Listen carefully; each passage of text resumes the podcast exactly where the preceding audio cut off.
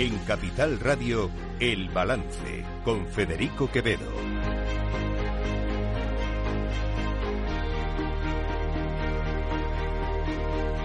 Señoras y señores, buenas noches, bienvenidos este martes 30 de enero de 2024, son las 8, una hora menos en las Islas Canarias. Escuchan la sintonía de Capital Radio, les invito a que nos acompañen desde ahora hasta las 10 de la noche aquí en el balance, les vamos a contar toda la actualidad de esta jornada. A ver, ¿cómo les digo esto? Sí, la verdad es que si no fuera porque es un asunto muy serio, es un asunto muy serio, sería para partirse de la risa, sinceramente. O sea, entiéndanme, esto viene a ser algo así como que los diputados del PSOE, Sumar, eh, Podemos, BNG, PNV, Bildu, etcétera, votan un proyecto de amnistía para amnistiar a los dirigentes eh, del proceso y los dirigentes del proceso votan en contra del proyecto de amnistía que para ellos. Así, es, literalmente es así la cuestión. Es decir, aquellos que iban a ser amnistiados por la ley de amnistía votan en contra de la ley que les iba a amnistiar. Con lo cual la ley tampoco tiene mayor... Eh, vuelve a la Comisión de Justicia, ya veremos si si son 15 días o son o es una o es un mes, esto lo tienen que decir ahora los letrados del Congreso. La ley se había tramitado por la vía de urgencia y eh, en principio eh, continúa por esa misma vía, por lo tanto sería durante 15 sería una tramitación de 15 días, pero esto lo tienen que decir los letrados del Congreso, ya veremos al final si son, son 15 días un mes. En cualquier caso, la tramitación va a coincidir con la campaña electoral de las elecciones gallegas, algo que no conviene al Partido Socialista en absoluto. Miren, si yo fuera un diputado del Partido Socialista, no lo soy, evidentemente. Si yo fuera un diputado del Partido Socialista, la verdad es que hoy sería para echarme a llorar. Porque, a ver, ¿para qué narices he votado yo a favor de una ley de la que estoy en contra? Porque no olvidemos una cosa, hasta el día 23 de julio la amnistía era inconstitucional para todo aquel socialista que se precie de serlo. Y lo sigue siendo. Lo que pasa es que tienen que tragar con ruedas de molino. ¿Para qué narices yo como diputado socialista he votado una ley con la que estoy en contra si aquellos a los que pretendo beneficiar con esta ley votan en contra? Pero qué cosa más absurda. Pero ¿quién nos ha metido en este lío, el que les ha metido en este lío se llama Pedro Sánchez. El que les ha metido en este lío se llama Carles Puigdemont, que en definitiva es quien manda en este país. Quien manda en este país es Puigdemont y su brazo derecho, su mano derecha, que es Miriam Nogueras, que hoy ella y el resto de socios parlamentarios del Partido Socialista se han despachado a gusto, pero a gusto, a gusto, a gusto, a gusto contra todos los jueces de este país. Lo han dejado títere con cabeza. Son todos unos corruptos, unos malnacidos y unos prevaricadores. Insisto, ser diputado del Partido Socialista debe ser muy humillante hoy. Muy humillante. Porque te han dejado a los pies de los caballos, por no decir otra cosa un poquito más... Eh, eso, con el eso al aire, ya saben ustedes. Esto es lo que ha ocurrido hoy. Humillante, vergonzoso, patético, lamentable. Pónganle el adjetivo que quieran. Y ahora saben lo que va a pasar, que en ese trámite, en este nuevo trámite parlamentario, el PSOE no va a tener más remedio que ceder a todo lo que quiera Junts per Cataluña. ¿Qué es lo que quiere Junts per Cataluña? Que la amnistía abarque todo delito, incluidos los de traición. ¿Por qué? Porque, cuidado, esa pieza que ha abierto el juez Aguirre con el asunto de Rusia va mucho más allá, mucho más allá de lo que cabe esperar. Y efectivamente, Puigdemont puede ser declarado culpable de un delito de alta traición y eso no está incluido en la ley de amnistía. Y Jones quiere que se incluya en la ley de amnistía. De esto es de lo que estamos hablando. ¿Y saben lo que pasa? Que a finales de este mes van al Congreso de los Diputados los presupuestos generales del Estado. Ah, amigo. Y el PSOE necesita los votos de Junts per Cataluña. ¿Saben cuántas líneas rojas vamos a ir pasando de aquí a que se aprueben los presupuestos generales del Estado? ¿Se lo imaginan? ¿Hacemos una apuesta? ¿Cuántas? ¿10, 15, 20 líneas rojas? ¿Todos los días una distinta? De esto va a ir, ¿eh? Las próximas semanas. De irnos saltando líneas rojas una detrás de otra. A medida que Junts vaya poniendo precio a sus votos para sacar adelante los presupuestos generales del Estado. ¿Cuánta razón tenía hoy Alberto Núñez Feijóo? Cuando el señor Sánchez decía que Cataluña no se había producido una sedición, sino una rebelión, y que la amnistía era claramente inconstitucional. Cuando decía que, los policías nacionales sufrieron una violencia imperdonable. Cuando decía el señor Sánchez que los catalanes constitucionalistas no les podemos dejar solos. O cuando decía que Junts era la derecha xenófoga. O cuando decían que ustedes, los de Junts, cocoteaban con Putin, ¿en qué punto de la fachosfera se encontraba el señor Sánchez? Hay que reconocer que los virajes ideológicos del Partido Socialista son cómicos, cómicos y cósmicos. De verdad, no se engañen, no son marionetas sin voluntad, señores diputados. Son cómplices conscientes de lo que votan. Y su voto no será un delito, pero no tiene perdón. Ustedes tarde o temprano van a amnistiar actos de otros, pero créanme, la historia no les amnistiará a ustedes. Están escuchando El Balance con Federico Quevedo.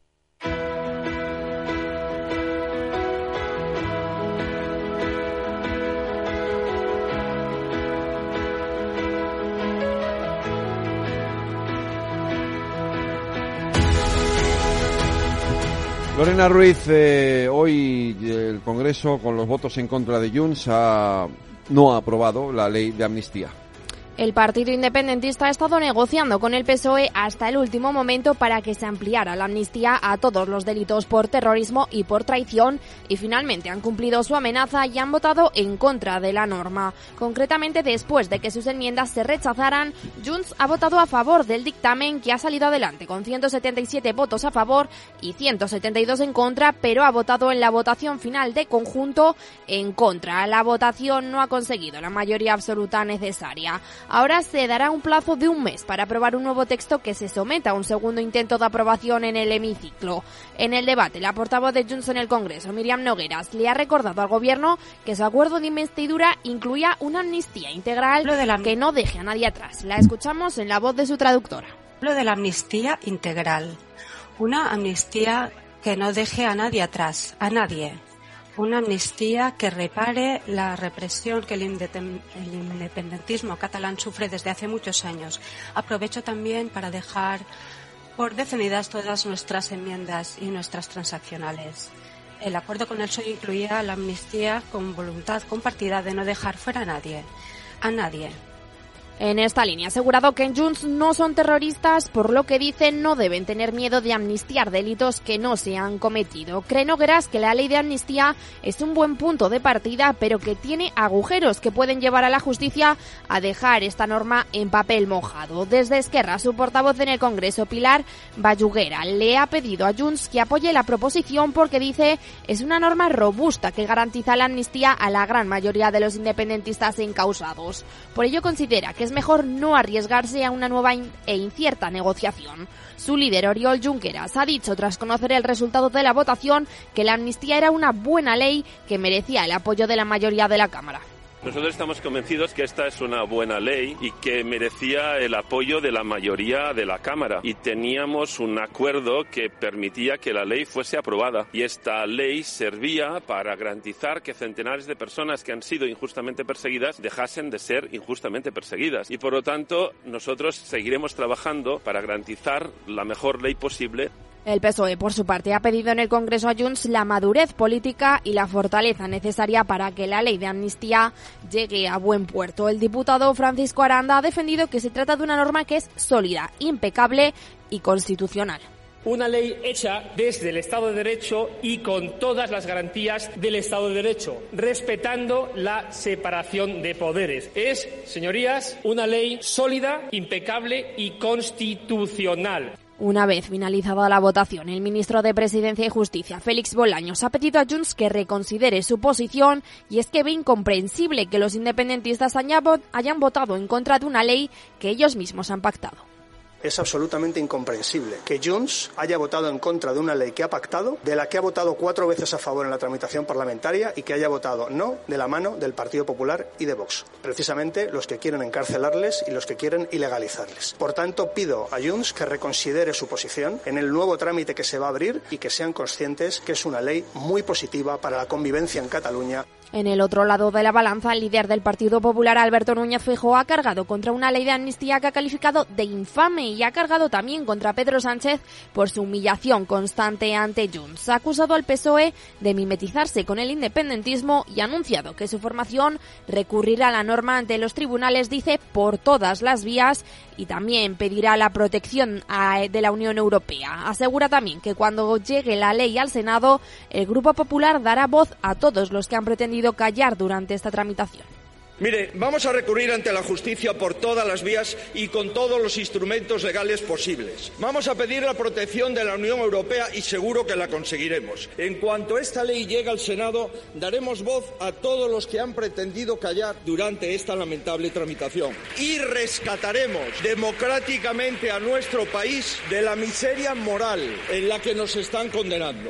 Feijóo ha censurado que Sánchez haya pasado todas sus líneas rojas porque dice la amnistía empezó siendo corrupción y ahora ya coge terrorismo. En este debate, todos los socios del gobierno han cargado muy duramente contra los jueces. La portavoz de Junts en el Congreso, Miriam Nogueras, ha hablado de un posible boicot a la amnistía por parte de diversos estamentos judiciales. Además, ha calificado a los magistrados de prevaricadores porque dice banalizar el terrorismo y ha instado al PSOE a combatir a aquellos magistrados prevaricadores que sincronizan las agendas judiciales con las políticas. Esquerra también ha cargado contra los jueces asegurando que en las últimas semanas ha quedado claro cómo el Poder Judicial se cree el legislativo y ha hablado de jueces prevaricadores. La diputada de Podemos, Martina Velarde, ha recordado que el precedente de la ofensiva judicial salvaje contra la ley de amnistía se vivió también con la ley del solo sí es sí, mientras que el diputado de Sumar, Gerardo Pisarello, ha, ha criticado al juez García Castellón por ver terroristas y traidores por doquier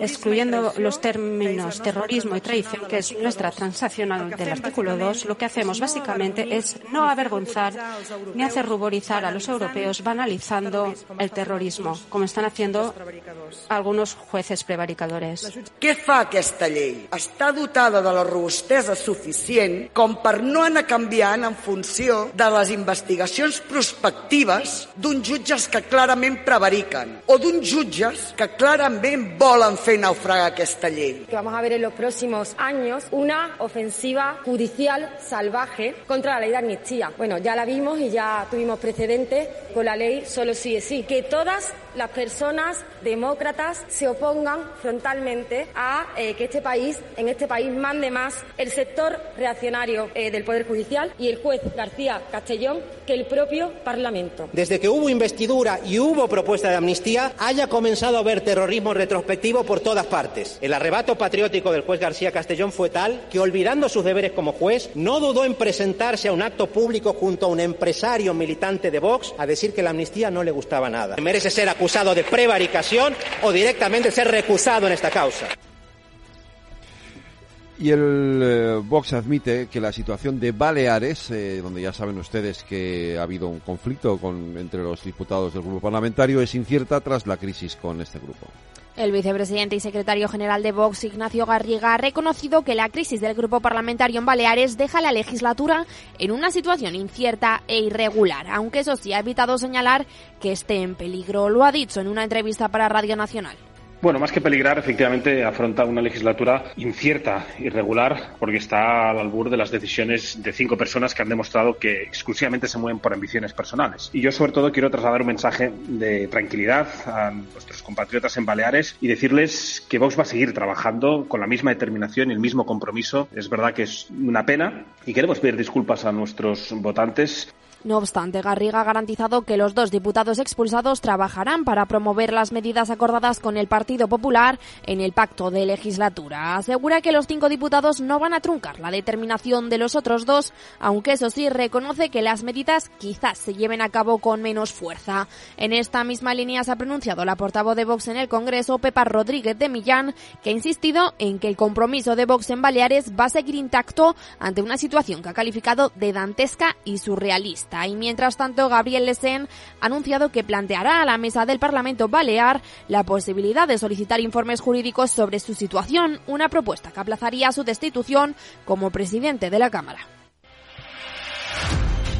El Fondo Monetario Internacional ha presentado sus perspectivas económicas mundiales en las que eleva el crecimiento global, aunque avisa de turbulencias, Aida Esquireja. El Fondo Monetario Internacional eleva sus previsiones de crecimiento global para 2024 hasta el 3,1%, dos décimas más que la estimación de octubre, aunque alerta de riesgos como la crisis en el Mar Rojo. El economista jefe del FMI, Pierre Olivier Gurinchas, ha explicado que la economía mundial comienza el descenso final hacia un aterrizaje suave con una inflación que disminuye constantemente y un crecimiento que se mantiene, aunque el ritmo de expansión sigue lento y podría haber turbulencias en el futuro. La economía mundial ha sido sorprendentemente resiliente y ahora se proyecta un crecimiento del 3,1% en 2024 y el 3,2% en el 25. Para 2024, la ligera mejora con respecto a nuestras proyecciones de octubre se debe en gran medida a la resiliencia de Estados Unidos y de varios grandes mercados emergentes y en desarrollo, economías junto con mayor apoyo fiscal en China. Sin embargo, este pronóstico sigue estando muy por debajo del crecimiento promedio del 3,8% entre 2000 y 2019 average growth of 3.8%. En la actualización de sus perspectivas económicas, el organismo también mejora los PIB de Estados Unidos y China con respecto a octubre, pero alerta de un posible aumento de la fragmentación geoeconómica y su posible impacto en la economía mundial. Los riesgos para el crecimiento global ahora están ampliamente equilibrados. Por el lado positivo, una desinflación más rápida podría aliviar las condiciones financieras. Una política fiscal más baja de lo esperado podría implicar un crecimiento temporalmente mayor. Sin embargo, persisten riesgos a la baja, incluidos posibles nuevos aumentos en los precios de materias primas debido a shocks geopolíticos, inflación subyacente persistente, continuas debilidades en el sector inmobiliario de China, un giro perturbador hacia aumentos de impuestos y recortes de gastos.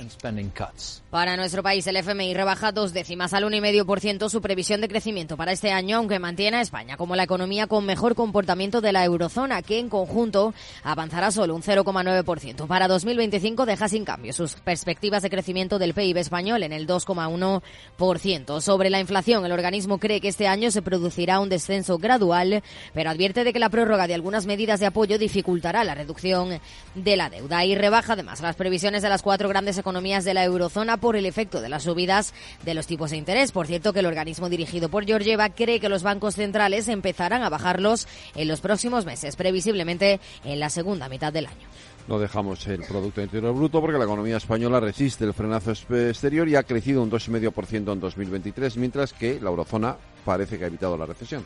La economía española muestra fortaleza en la recta final del año con un crecimiento del 0,6% en el último trimestre de 2023, según los datos adelantados del INE. Así, la economía española ha cerrado el año con un crecimiento del 2,5%, 3,3 puntos menos respecto a 2022. El incremento se ha sustentado en el consumo de los hogares y en las exportaciones, como explica el ministro de Economía, Carlos Cuerpo. Los principales motores de nuestro crecimiento han sido dos. Por una parte, el consumo privado sobre la base de una buena evolución del poder adquisitivo de los hogares y también del buen comportamiento del mercado de trabajo, con una creación de 780.000 puestos de trabajo en 2023. En los cuatro últimos trimestres, cuatro de cada diez empleos en la Unión Europea han sido creados en España. Por otra parte, tenemos también una evolución muy positiva de las exportaciones sobre la base de la recuperación de la competitividad de nuestras empresas. Por sectores, los dos que más aportación han realizado al crecimiento económico han sido la sanidad y la industria. A falta de conocer el dato definitivo, España sería la economía que más ha crecido en 2023 entre las grandes del bloque comunitario, mientras que la zona euro evita la recesión por la mínima gracias al crecimiento en Italia y España y pese a la contracción en Alemania. En el último trimestre, la economía de la eurozona ha registrado una tasa de crecimiento del 0%, que contrasta con la contracción del 0,1 del trimestre anterior. Portugal ha sido el país con mejor comportamiento en el cuarto trimestre seguido de España y en el tercer puesto Bélgica y Letonia. Este martes también hemos conocido el avance del IPC que refleja el incremento de los precios en enero del 3,4% en nuestro país, tres décimas más que en diciembre por la retirada de parte del paquete de ayudas del gobierno. Eso sí, la subyacente, la que no tiene en cuenta precios energéticos ni de productos no elaborados, desciende otras dos décimas al 3,6%, su mínimo desde abril del 2022. El presidente de la COE, Antonio Garamendi, ha celebrado el dato. Creo que hay un dato bueno con respecto a la inflación y es que estábamos jugando un partido que nos preocupaba mucho y que parece se está estabilizando y que parece que este año va a seguir en esta, en esta línea. Es decir, yo lo decía antes, la inflación no nos va a abandonar, pero bueno, si, si, está en unos rangos razonables, bueno, nos permite gestionarla de una forma eh, eh, ordenada. La patronal ha indicado además un ligero crecimiento del PIB por encima de lo previsto para 2024, por encima del 1,5%, aunque ha alertado de la caída de la inversión empresarial al cierre de 2023. Y el gobierno espera que Francia resuelva las protestas de sus agricultores, mientras que el conflicto se traslada también al campo español, que convoca protestas en todo el país. Las tres principales organizaciones agrarias, Asaja, COAG y UPA, han acordado retomar el calendario de movilizaciones para reclamar un ambicioso plan de choque que recoja medidas tanto a nivel europeo como por parte del gobierno de España y de las comunidades autónomas frente a la crisis que vive el campo. En un comunicado inician las protestas en línea con otros países de la UE ante la frustración y malestar creciente por las difíciles condiciones y asfixiante burocracia que generan las normativas. Se suman así a la ola de protestas que han arrancado en Francia y que se han extendido ya por Bélgica, Alemania e Italia. Las organizaciones españolas se han reunido hoy para valorar la situación tras una semana de ataques contra algunos productos españoles por parte de nuestro país vecino, ante lo que piden al gobierno acción. Pedro Barato, presidente nacional de Asaja. Necesitamos urgentemente que el presidente del gobierno español ponga lo que tiene que poner en Bruselas para que desde luego los ataques que está produciendo la mercancía y los, y los camineros españoles, eso no se puede producir.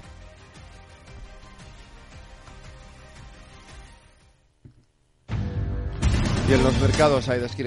El IBEX 35 y el resto de bolsas europeas cierran en positivo en la penúltima sesión de enero en una jornada de referencias macro importantes. El PIB en España, Alemania, Francia, Italia y en la eurozona. El selectivo español despide con subidas del 1,51% en los 10.039 puntos, impulsado por BBVA con ganancias de más del 6% tras presentar resultados récord, seguido de Grifols, el resto de bancos, Robi e Inditex. Los títulos que peor lo han hecho hoy han sido Acciona Energía, Acciona e IAG.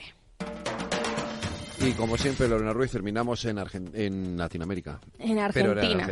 Porque un tribunal federal ha suspendido la derogación de la ley de tierras de Javier Milei. Se trata de una norma que restringe la venta de terrenos a ciudadanos extranjeros y que con su suspensión da un nuevo revés para el plan desregulador del presidente argentino.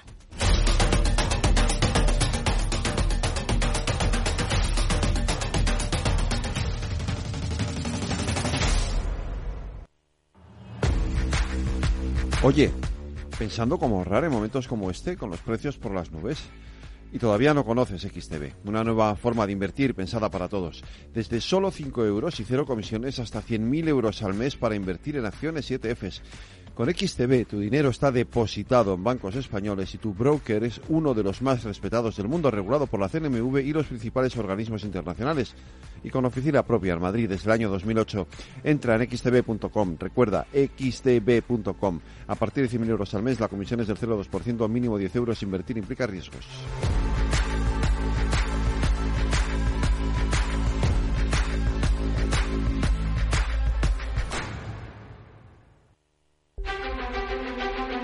Cada día en el balance nos detenemos en lo más destacado de la actualidad económica y lo diseccionamos en la lupa de Laura Blanco. Laura Blanco, buenas noches. Buenas noches, Federico. Esta noche la lupa estalla con tanto cero, con tanto número. ¿eh? eh sí, la verdad es que sí. Eh, no hemos parado de dar cifras de, de crecimiento, del, del, Fondo Monetario, de la contabilidad nacional, el IPC, todo. bueno, yo no sé si al final todo ha tenido algo que ver en que el consumo haya tirado de nuestro Producto Interior Bruto en el último trimestre del año. Bueno, es clave. Fíjate que no solo en el último trimestre que ahí se desacelera un poquito, pero de la foto de 2023, con lo que nos quedamos es que el consumo privado es el que permite que crezcamos superando todas las previsiones que teníamos para la economía española hace un año. Dos y medio por ciento de crecimiento de, de nuestra economía, mejor de lo esperado, mejor de lo esperado también la recta final del ejercicio con un crecimiento del 0,6%, el consumo privado bien, eh, las exportaciones bien, bien el turismo, bien exportaciones de servicios no turísticos, por ejemplo, servicios financieros. Em, desde luego, eh, el dato eh, viene a demostrar la capacidad que ha tenido España de, de, superar cualquier expectativa, pero sí que podemos poner algún pero, pero no algún pero con eh, malas intenciones, Federico, sino pensando eh, en, el futuro y la capacidad de crecimiento de España a largo plazo. Y donde patinamos, donde flojeamos, es en, eh, es en la inversión los datos de inversión no acompañan al crecimiento económico. Y esto es un problema, porque cuando una economía, cuando las empresas invierten, aumentan su capacidad productiva, aumentan su capacidad tecnológica, y esto lo que te asegura, la inversión en el presente lo que te asegura es anclar el PIB del futuro, ¿no? Porque al final, bueno, pues este año, aunque eh, muchos particulares han amortizado hipotecas, pues tanto empresas como particulares que no estaban endeudados, porque eso aprendimos bien en la última crisis, que endeudarse no era bueno, pues han tirado de ahorro para hacer frente, pues por ejemplo, a un coste de la vida mayor. Eh, pero tenemos que pensar un poco en lo que pueda venir en el año 2024. A lo mejor viene un atracón de fondos europeos y entonces podemos compensar el menor consumo, eh, pero sí que nos tenemos que tomar en serio la necesidad de que, de que se invierta en España o que se creen las condiciones necesarias para que invertamos nosotros o vengan otros a invertir, que es uno de los mensajes que ha dado Torres Vila, el presidente de BBVA, hoy en la rueda de prensa. Eh, por cierto, ya que lo mencionas, que tenemos que ir rápido, que hoy es eh, martes, pero esos resultados del BBV increíbles, ¿no? Bueno, récord. Eh, ya esperamos un resultado, una foto global de resultados récord de la banca en el año 2023. Fíjate, todo gracias a los tipos de interés. Eh, pero como hoy la inflación nos da un sustito subiendo, esto quiere decir que a lo mejor es conveniente que los tipos estén altos mm. más tiempo para acabar de acotar los precios. Si esto sucede, más beneficios para la banca, sobre todo en el primer tramo del ejercicio. Hoy el Euribor, a falta del cierre de mañana, nos apunta a tercer mes eh, recortando, ¿no? Y el Euribor al final nos está anticipando que los tipos de interés van a bajar, pero de momento la banca ha tenido gasolina. Veremos si aguanta la gasolina. Yo noto optimismo ¿eh? en los banqueros de este país respecto a que se puedan repetir cifras a lo largo de 2024. Pues mañana tenemos FED con Selena Nidbala, así que la lupa vuelve el jueves de nuevo aquí otra vez. Buenas noches, Laura Blanco. Buenas noches, Federico.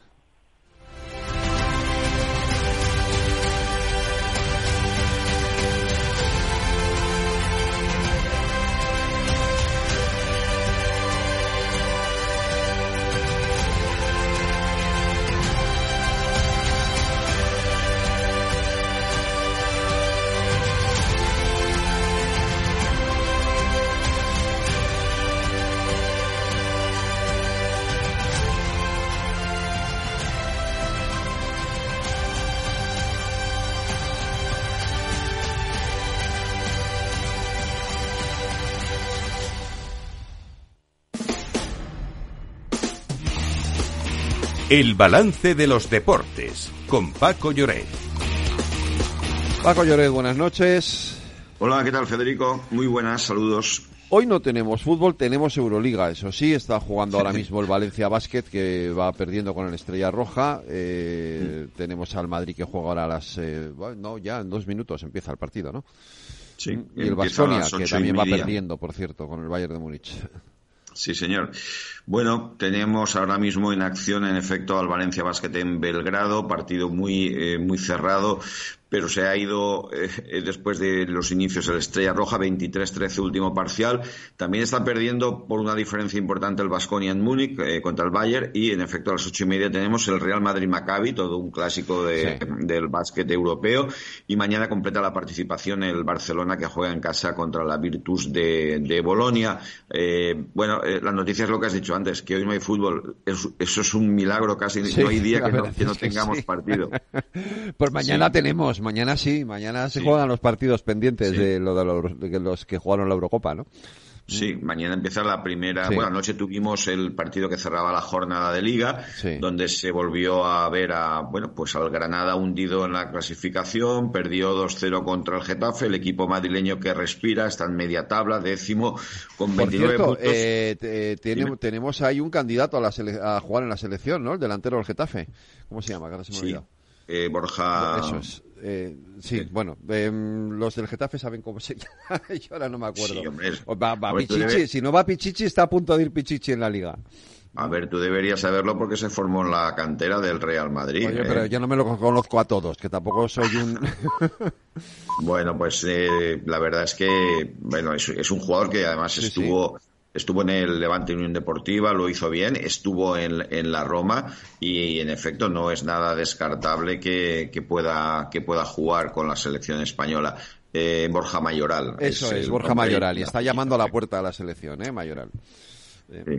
Oye. Eh, bueno, mm, ayer eso, eh, resultado esperado, resultado normal, la clasificación que sigue inalterable y ahora mismo la emoción por abajo es que hay dos equipos que parece que lo tienen muy difícil, el Almería y el Granada, y la lucha por la ter- el tercer pasajero de ese barco que nadie quiere tomar, eh, que sería el del descenso, para Sevilla, Celta o Cádiz eh, son los que peor lo tienen y, y bueno y en la parte alta en efecto mañana tenemos un Barça Osasuna eh, luego también tenemos el partido del Atlético de Madrid y el Rayo y para el jueves queda el.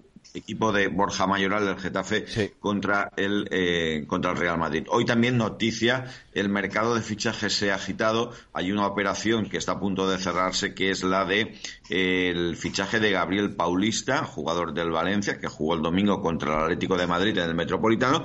Bueno, pues eh, podría reforzar, está a punto de reforzar al equipo del Cholo Simeone, una operación que eh, Peter Lim, el, el máximo destructor y a la vez accionista del club de Mestalla, ha forzado porque el jugador brasileño, que ya tiene 33 años, que ha jugado en el Arsenal, en el Villarreal, pues eh, eh, si cumple un determinado número de partidos, le mejoran, le renueva automáticamente su ficha salta y eh, ha aplicado la tijera y ha dicho que no, que prefiere que se vaya gratis y que se ahorra pagar la ficha. Para que veas la- eh, lo que supone tener al frente de un club histórico a un especulador como es Peter Lim.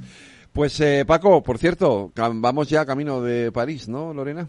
Esta tarde ha arrancado de manera oficial el camino a los Juegos Olímpicos con un acto destinado a impulsar el, proyecto Team España, un proyecto dotado con 48 millones de euros del que se van a beneficiar unos 230 deportistas. Asegura el gobierno que se trata de una apuesta certera para que los deportistas olímpicos y paralímpicos logren un magnífico resultado en los Juegos de París del próximo verano. Pues Paco, que te vaya bien en la vuelta a Valencia, ¿eh? Sí, mañana empieza la 75 edición de la Volta a la Comunidad Valenciana, una vuelta que tiene mucha, bueno, solera. Han ganado, entre otros, Eddie Mers, Sí, sí. Stephen Roche, Bernard Hinault. Y a partir de mañana empieza en Benicàssim, y acaba en Castellón la primera etapa, el domingo la última entre Bétera y Valencia, y la etapa reina el sábado en la provincia de Alicante con una etapa y cuatro puertos de primera, eh, perdón, el último de primera categoría, el Miserat, que dicen que es un auténtico coloso. Ya, ya te lo contaré el Ya lunes me, que lo, viene. ya me lo contarás el lunes que viene. Mañana más deportes aquí en el balance. Gracias, Paco. Un abrazo, cuídate. Igual, igualmente, un abrazo.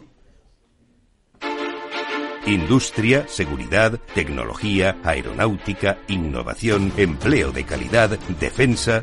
Hablemos de defensa y seguridad, el primer programa de radio que da voz a la industria nacional de defensa. Los miércoles a partir de las tres y media de la tarde, hablemos de defensa y seguridad con Laura Blanco, de la mano de IDS. Los viernes en Capital Radio te proponemos descubrir y comprender las estrategias de empresas con éxito que servirán de inspiración y ejemplo para la tuya. Escucha Metaempresas, un programa presentado por Andrés Arenas con la presencia y los consejos de expertos en distintas áreas y profesores de reconocida trayectoria. Todos los viernes a las siete y media de la tarde, Metaempresas, Capital Radio.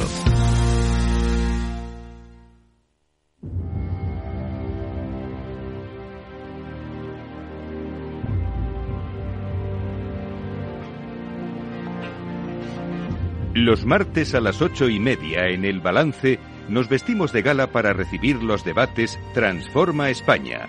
De la mano de Eduardo Serra y moderado por Federico Quevedo, todas las semanas dedicaremos un espacio a reflexionar y debatir sobre aquellos asuntos que contribuyan a transformar el futuro y hacer del nuestro un país mejor.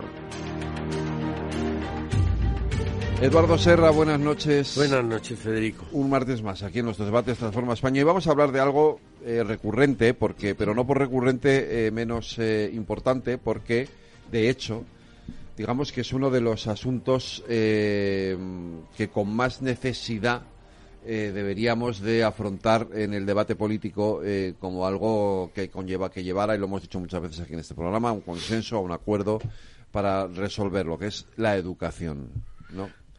Yo creo que, a mi modo de ver, es el tema fundamental. Ortega diría el tema de nuestro tiempo. ¿Por qué? Pues mire, la educación eh, se refiere por naturaleza al futuro. Pero es que estamos viviendo una revolución tecnológica.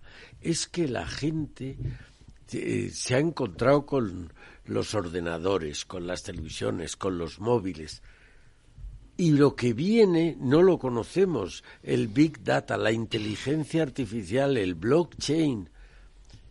Eso es un, tema, con lo cual el estar en la educación al nivel del arte es...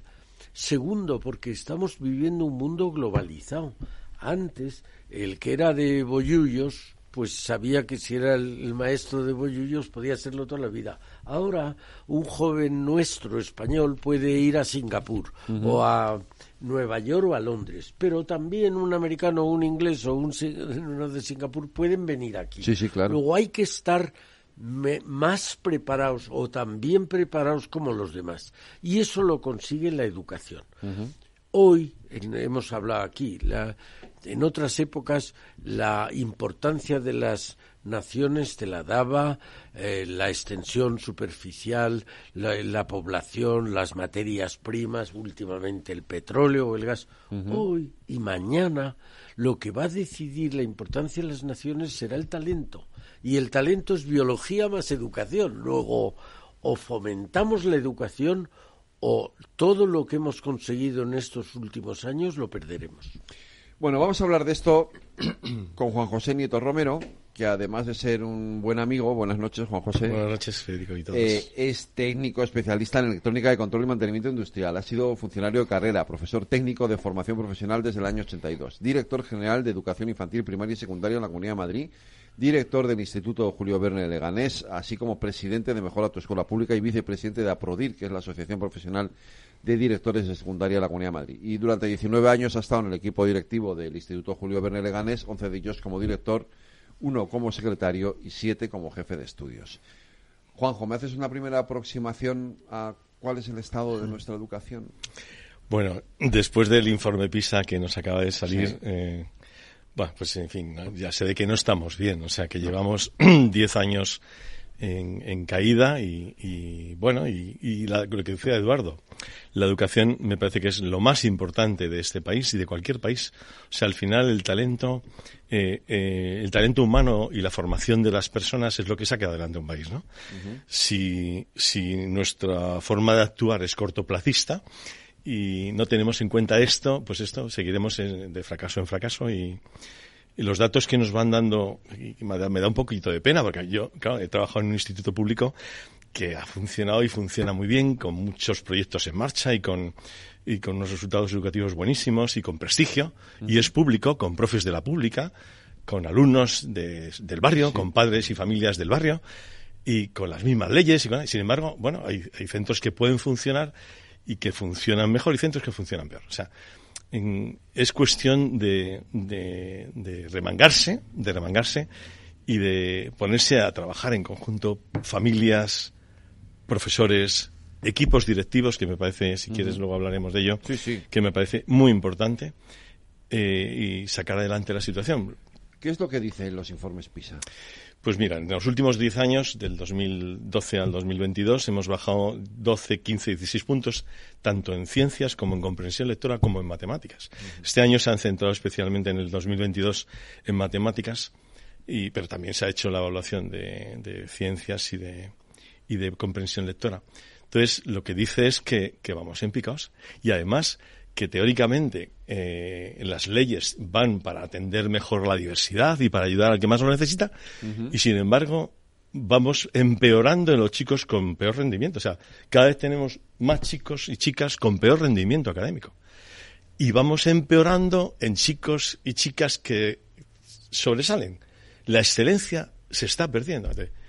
Estamos haciendo un pan con unas tortas. No sé, algo tiene que, algo tiene que pasar. O sea, tenemos que pensar, si seguimos haciendo lo mismo, vamos a seguir consiguiendo lo mismo.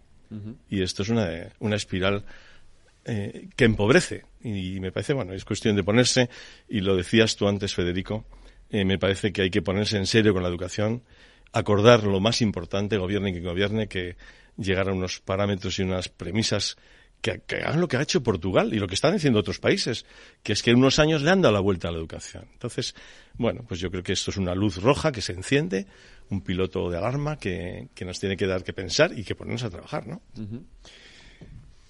¿Dónde se están, o sea, claro, em, eh, yo no soy un experto en esto, entonces, ¿dónde veis vosotros que se está produciendo, que se están produciendo los fallos? ¿Por, qué bajamos en, matemáticas? ¿Por qué bajamos en comprensión lectora?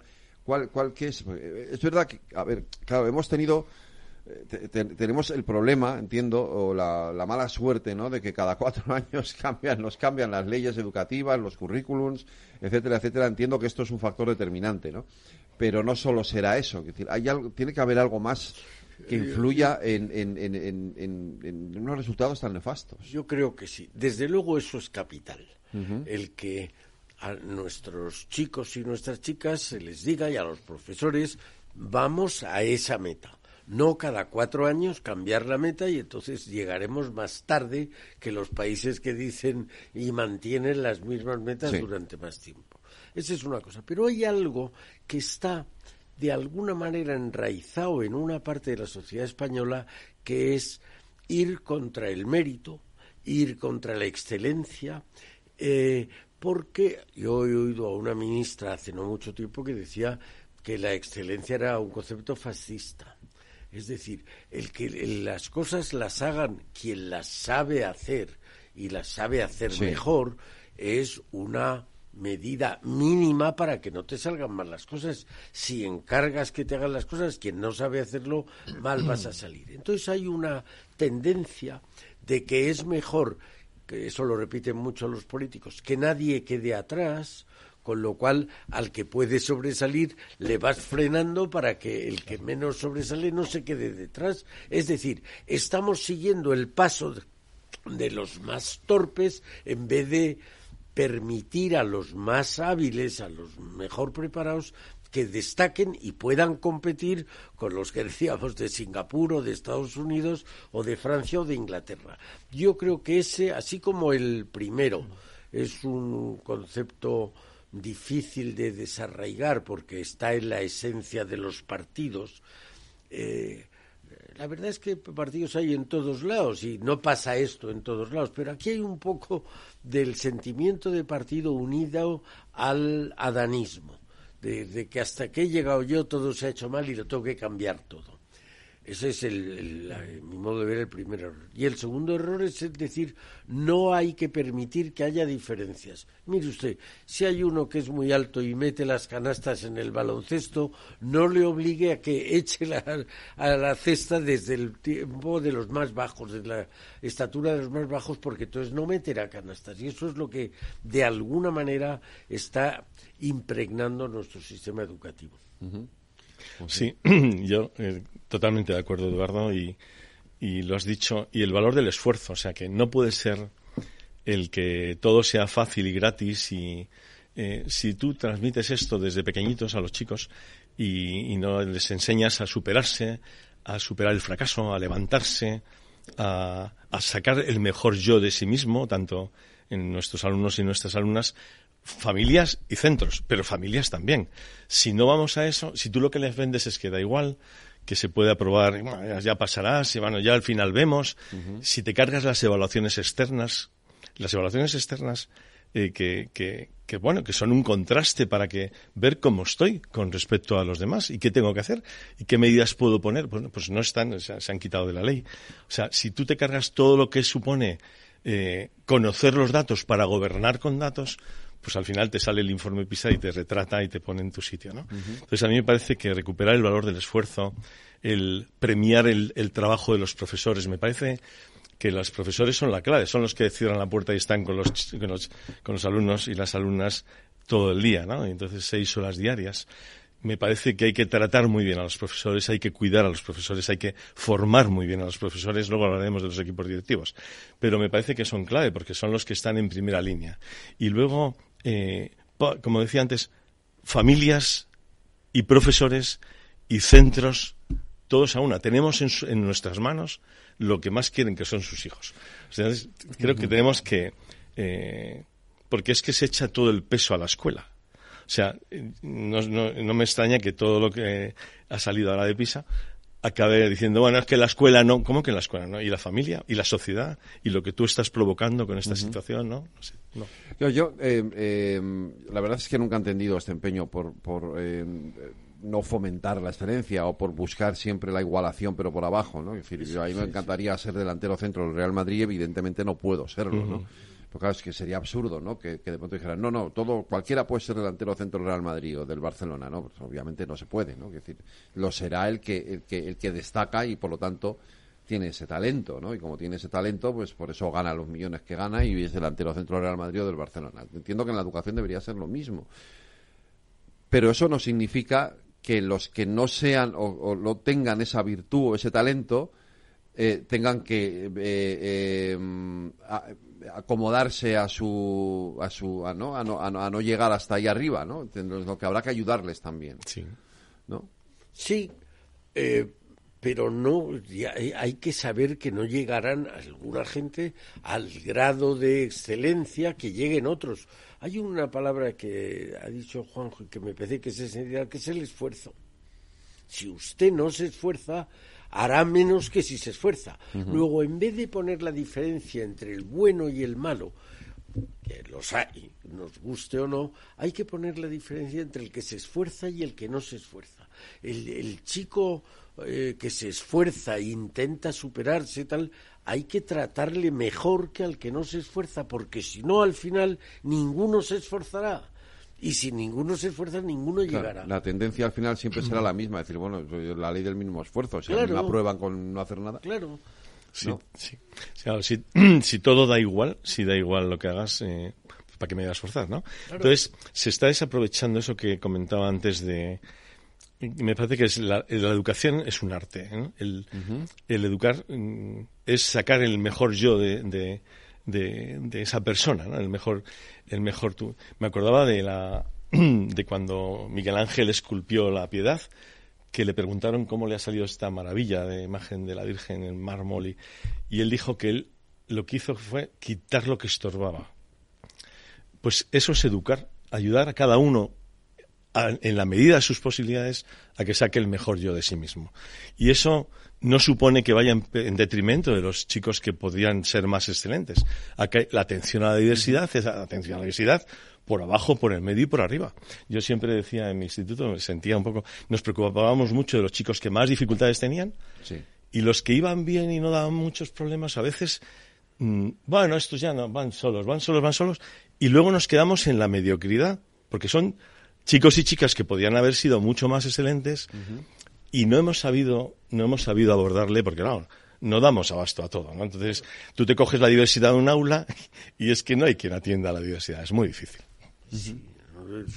pero vamos, yo creo que sobre todo hay, eh, hay un impulso que yo creo que España es un país muy notable en eso, de ayudar al que no puede, al que no sabe, al que no llega, muy bien, pero que eso no perjudique al que puede, al que sabe y al que llega, porque al final en la comunidad, ya no hablo educativa, en una sociedad hay un porcentaje que juegan divinamente al fútbol y al baloncesto, y un porcentaje que toca el piano maravillosamente o el violín, y un porcentaje que pinta, y un porcentaje que destaca en el estudio. Oiga, si a ese, el que tiene más talento, a ese usted no le ayuda, no se preocupe, que vendrán de fuera y le ganarán. Y aquí no ganaremos, o lo que es también una mala cosa, que los buenos de aquí se tienen que ir mm, para desarrollar sus habilidades a otros a otras latitudes, a otros países. Yo creo que eso es algo que deberíamos reflexionar y dar la vuelta 180 grados lo antes posible. Eh, tú comentabas hace hablabas me hablabas hace un momento del claro del problema que tienen los profesores, los equipos directivos, aulas muy con, muchos niños o muchos eh, jóvenes, eh, la dificultad de poder atender a todos. Este es uno de los problemas que tenemos en nuestros, en nuestros centros educativos.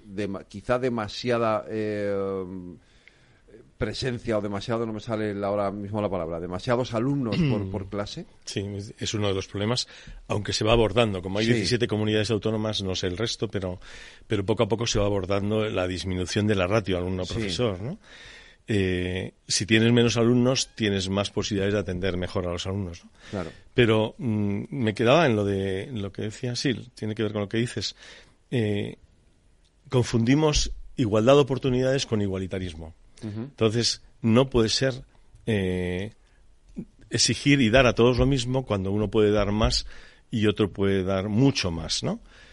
Y hay que pedirle eso a cada uno y, y cada uno llegará donde tenga que llegar. Y eso atenderlo en un aula con chicos con dificultades de aprendizaje, chicos con discalculia, eh, chicos con TDAH, un chico con, con disgracia. disgrafía. Eh, con toda esa diversidad en un aula es muy difícil, muy difícil que un profesor mm, pues llegue a cambiar las cosas y es labor más que de un profesor, es labor de un equipo educativo, es labor de un proyecto educativo de centro y es labor de la, de la, del trabajo de la familia, con los, con los alumnos en su casa.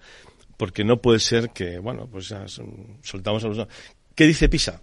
Que donde hay más familias implicadas en los alumnos, que les preguntan, que se interesan, qué tal, esos rendimientos mejoran. Hay chicos que no están los padres porque están trabajando. El, el, exigir menos, el exigir menos supone que esos chavales no van a tener oportunidad de ser mejores si no les exigimos.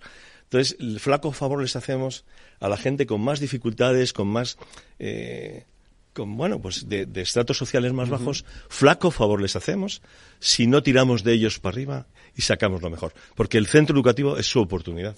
Conozco algún instituto que está en algún barrio donde solo hay ese instituto. Y es un barrio mm, muy difícil socialmente. El instituto y los profesores son su oportunidad. Entonces, eso de que todo gratis y fácil, luego la vida les, les, les, les pasa la factura.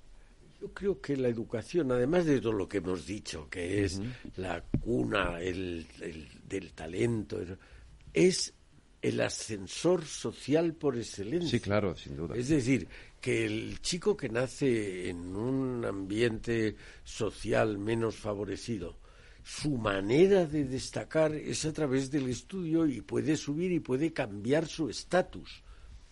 Entonces, el, no permitir el desarrollo, ese desenvolvimiento que dice Juan José, es condenarle frente a esa proclama de igualitarismo. No, no, usted está condenando al, al débil a que siga siendo débil. Mientras que el fuerte ya sus padres les mandarán afuera, a no sé qué usted está incrementando el desfase social.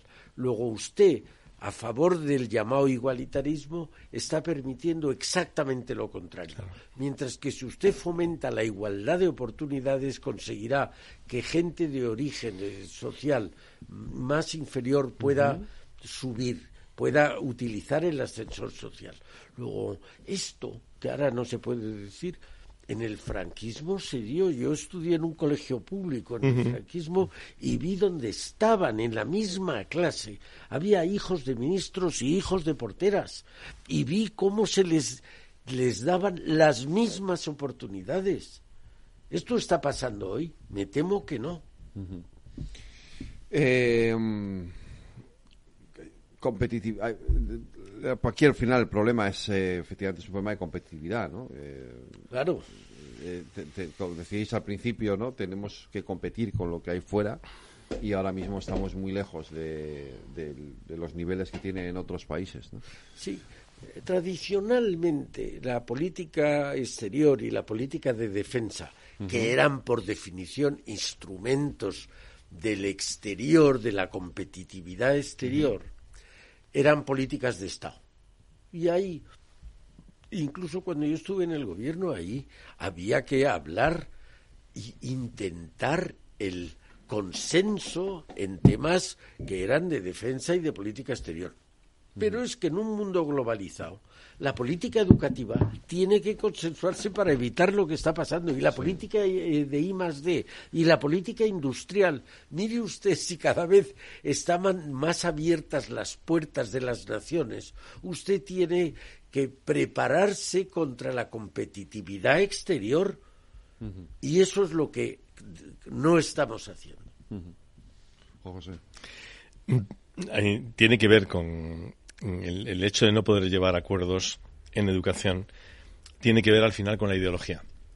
Y entonces, eh, a mí me parece que la ideología fuera de la escuela, ya sé que esto a lo mejor es un, es un imposible, pero habría que intentarlo. o sea, cuando la ideología es lo que prima, puede pasar lo que está pasando en Navarra, el País Vasco, Cataluña, que han sido un fracaso en PISA con más medios que ninguno, con renta per cápita mucho más grande que el, que el resto de comunidades autónomas. ¿Y ¿Por qué? Porque a lo mejor se han dedicado a otras cosas en vez de dedicarse a, a sus alumnos, a las familias, a la atención al que más lo necesita, a trabajar la excelencia por arriba, etcétera, ¿no? Entonces, eh, la ideología fuera de la escuela. Y luego, eh, si, si, queremos hablar de más, de más parámetros que pueden influir en cómo mejorar esta situación, eh, los equipos directivos. A mí me parece que la formación directiva, si quieres ahora hablamos, la formación de los equipos directivos, prestigiar la función directiva, prestigiar la función docente. O sea, un país que sus eh, que prestigia a sus profesores, a sus maestros y a los equipos directivos que son los que están con los niños enseñándoles su profesión, eh, su futuro, junto a sus familias, es un país que tira para arriba si, si, si los maestros están ninguneados y los equipos directivos lo único que hacen es los pobres apagar fuegos y sacar adelante este, esta situación y, y cuando se levantan por la mañana, al menos director o directora, no pensar en lo que puede ocurrir, porque como piense lo que puede ocurrir, no se levanta. Entonces, eh, porque todo es su responsabilidad. Entonces, creo que eso mm, sería un factor de mejora en, en la educación. Yo creo que Finlandia, que es un país que descuella en muchas cosas, pero en una sin duda es la educación, el máximo, el máximo respeto, la máxima consideración social la tienen los maestros. Aquí no hace falta echarnos muy atrás en el tiempo para ver cómo se decía, pasa más hambre que un maestro de escuela. Sí, es verdad. Porque realmente era uno de los últimos peldaños de la escala social. Lo primero que tenemos que hacer es darle más importancia. Si queremos, si creemos que la educación es importante, oiga, empecemos por dársela, ¿no? Y yo creo que eso está fallando y por eso las eh, categorías o las clasificaciones de PISA son tan contrarias a, los, a España, ¿no? Pues eh, tenemos que hacer una pequeña pausa para la publicidad y volvemos ahora enseguida. No se me vayan, que seguimos hablando de educación y entramos ya en materia de, eso que tú decías antes, la ideología, porque tiene mucho que ver también en qué tipo de educación queremos y, cómo la afrontamos.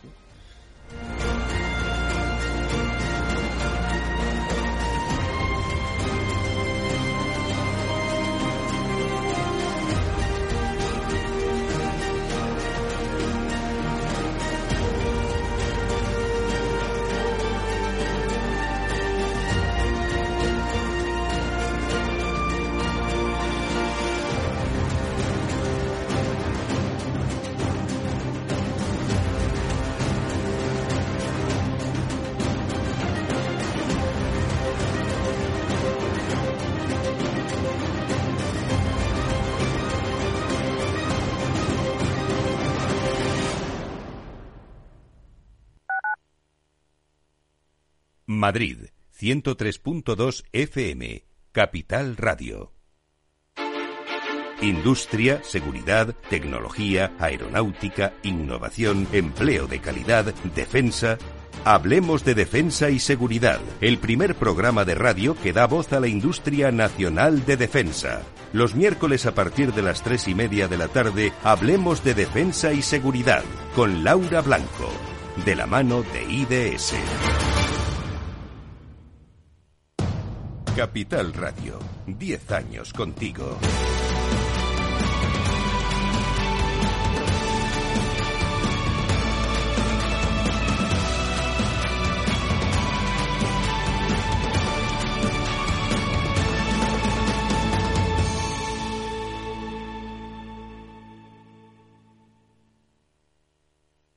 Capital Radio.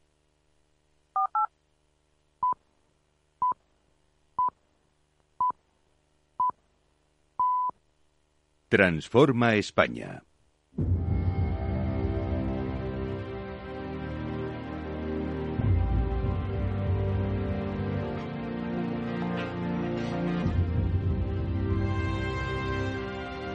Las nueve de la noche, una hora menos en las Islas Canarias, en la sintonía de Capital Radio. Continuamos aquí nuestros debates Transforma España.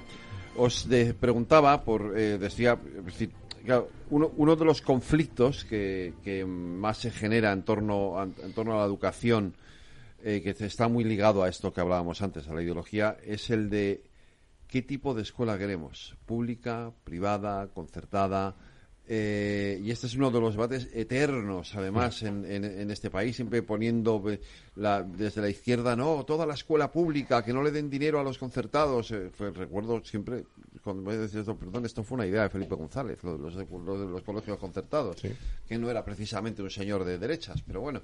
Eh, pero en fin, mis hijos que van a un colegio concertado, así que yo soy muy firme defensor de la enseñanza concertada.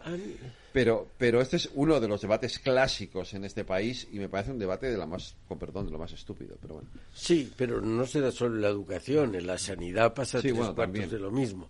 Yo creo que hay una obligación pública del Estado, de los poderes públicos, de que todo el mundo tenga acceso a la educación, que es lo que hablábamos antes mm. de la igualdad de oportunidades.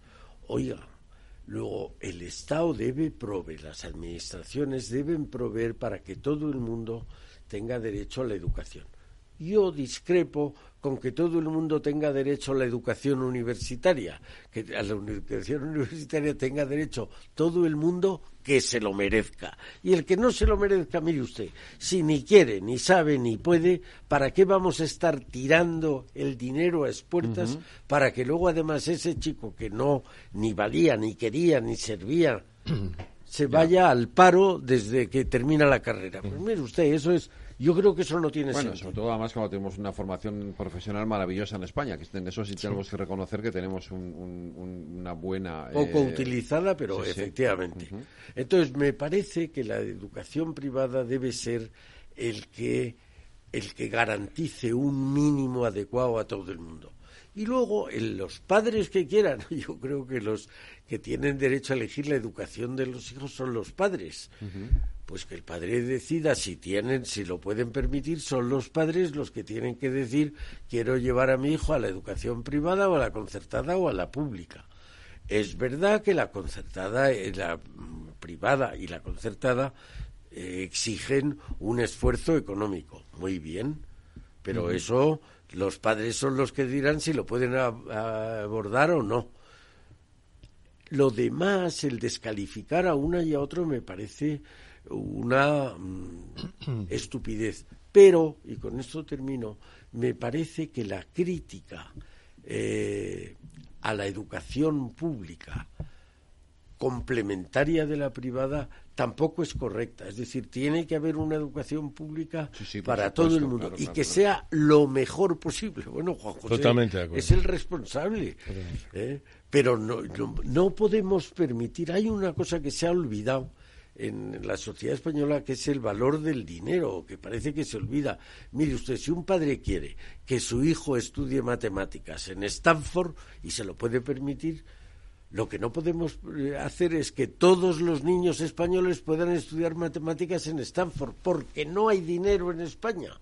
Y simplemente tan sencillo como eso. Pero eso no se quiere ver. Entonces, usted puede ir a Stanford, pues yo también, y que me lo pague el Estado. Pues eso no se puede.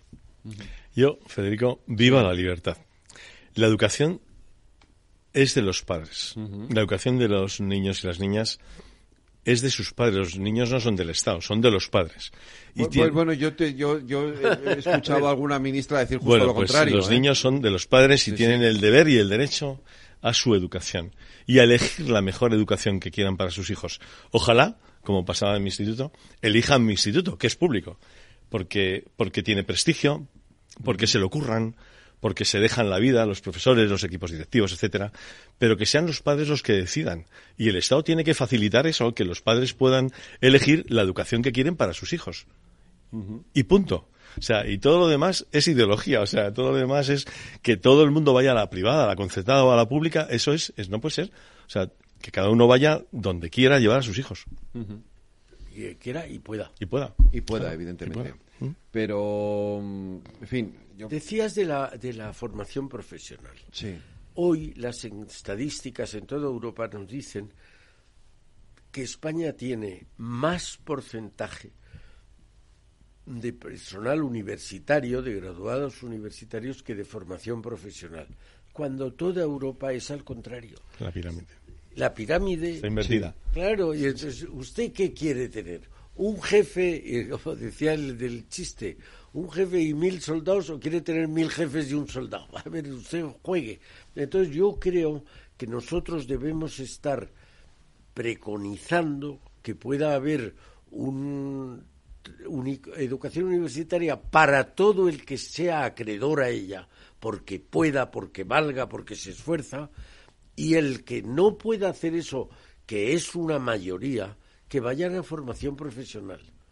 Y eso va a hacer que la gente esté más satisfecha porque podrán hacer para lo que las cosas para que están preparadas que no la eh, frustración que te da tener un título universitario para el que te sabes no preparado y te pases la vida en el paro.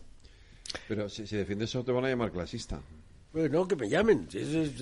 Mire usted, pero no soy yo, es la sociedad la que es clasista. En mi centro cada vez tenemos mucha formación profesional y cada vez tenemos más alumnos que después de estudiar una carrera o un grado universitario van a estudiar una formación profesional de grado superior para encontrar trabajo porque, porque es lo que se necesita. Entonces, claro, cambiar eso, la mentalidad social. Yo soy alumno de formación profesional y profesor de formación profesional y estoy súper orgulloso y mira, aquí estoy, ¿no? O sea que encantado de lo que he aprendido y lo que intento enseñar. Pero mm, yo creo que tenemos todo lo que se haga y a todo el mundo se le llena la boca. Hay que prestigiar la formación profesional y al final siempre es la hermana pobre de la educación, la formación profesional.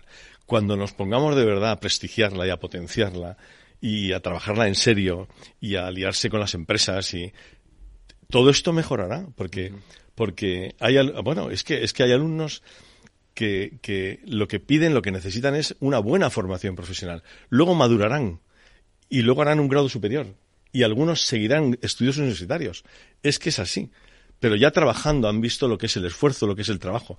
Pero nos empeñamos en todos enseñarle física, física, física, cuando a lo mejor tenía una directora amiga que decía, oye, por otro ejemplo, que, que, yo soy profesora de física, ¿no? Matemática, todos van a física. Y claro, nos empeñamos todos igual y todos y, y claro, acaban los chavales a lo mejor calcinados cuando a lo mejor lo que hay que hacer es antes darse cuenta de cuál es su talento y abordarlo que muchas veces eso ocurre en los, colegios. Es decir, que, que, se les, que efectivamente se les obliga a los niños a seguir un camino y a lo mejor no estamos viendo para qué realmente es para lo que tienen una, una, una, entre comillas, una virtud o un, un, don, ¿no? Talento, el talento. talento, ¿no? talento. Yo creo que hay un doble comentario. Primero, eh, muchas veces lo hemos comentado tú y yo, España eh, llega la industrialización muy tarde y aquí hemos tenido un sistema gremial hasta hace muy poquito tiempo. Y en ese sistema gremial estaba yo soy de la universidad, a mí no me mezcle con la empresa. Yo he vivido muchas veces, muchas veces.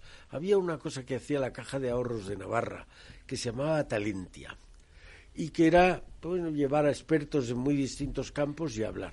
Y allí al final había una, conversación de esas personas que iban allí con los impositores de la caja y decían, bueno, pero no sería bueno que se preparara la universidad para los trabajos que demandan las empresas.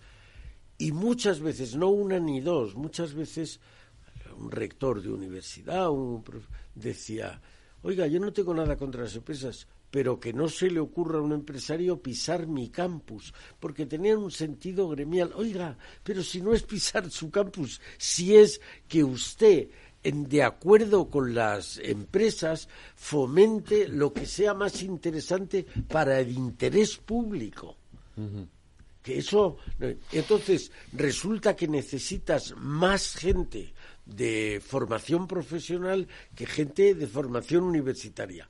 ¿Por qué? Y ese es el segundo comentario. ¿Por qué lo hemos invertido? Porque aquí se creó el mito de que con un título universitario uno ya tenía la vida resuelta. Sí, eso es verdad. Yo, veo al jefe de estación de los años 50 que se quedaba sin dormir para que su hijo pudiera ser eh, un titular universitario. Al final el niño era un titular universitario y iba al paro y al final acababa conduciendo trenes porque no servía para lo que le habían metido el mito de que haciendo eso ya era un señor.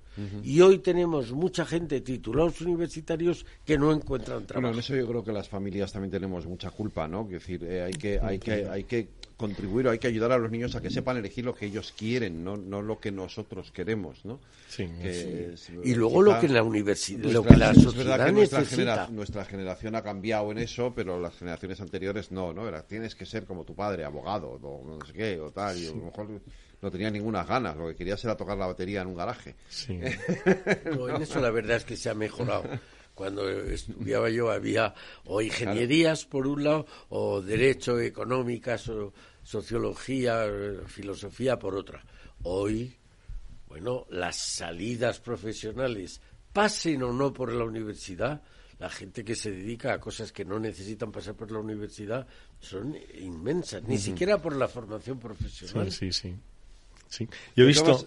ah, no, pero dime, dime, dime. No, he visto eh, muchos, ¿eh? Muchos, son 40 años de dedicación a la enseñanza. Entonces, eh, muchos chicos, chicas que estaban eso en, donde no donde no debían estaban en, en, un carril que no era el suyo y en el momento en que se han reconducido por un carril profesional técnico les he visto felices porque estudian lo que les gusta estudian y lo que les lo que estudian saben que les va a servir que es útil que ya entienden para qué es o sea no es eh, y en dos años trabajando, o luego haciendo un grado superior. O, claro, eh, cuando estaban en un carril equivocado y estaban, estaban eso, pues eso, frustrados y eran fruto de muchos disgustos y de muchas situaciones en casa, pues muy complicadas, porque claro, los chicos cuando no trabajan no estudian porque no es lo suyo, pero es que yo tengo muchos alumnos de formación profesional muy buenos que han elegido formación profesional.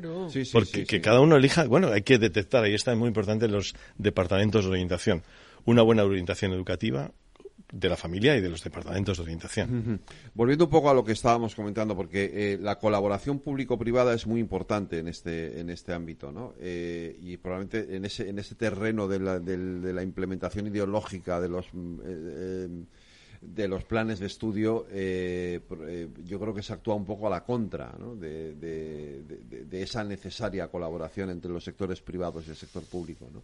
Sí, yo creo, vamos a ver, si fuéramos capaces de extirpar de la enseñanza, de la educación, la ideología, no tendría que haber. Y la ideología, uno de los primeros sitios donde va es a posicionarse en lo público o en lo privado.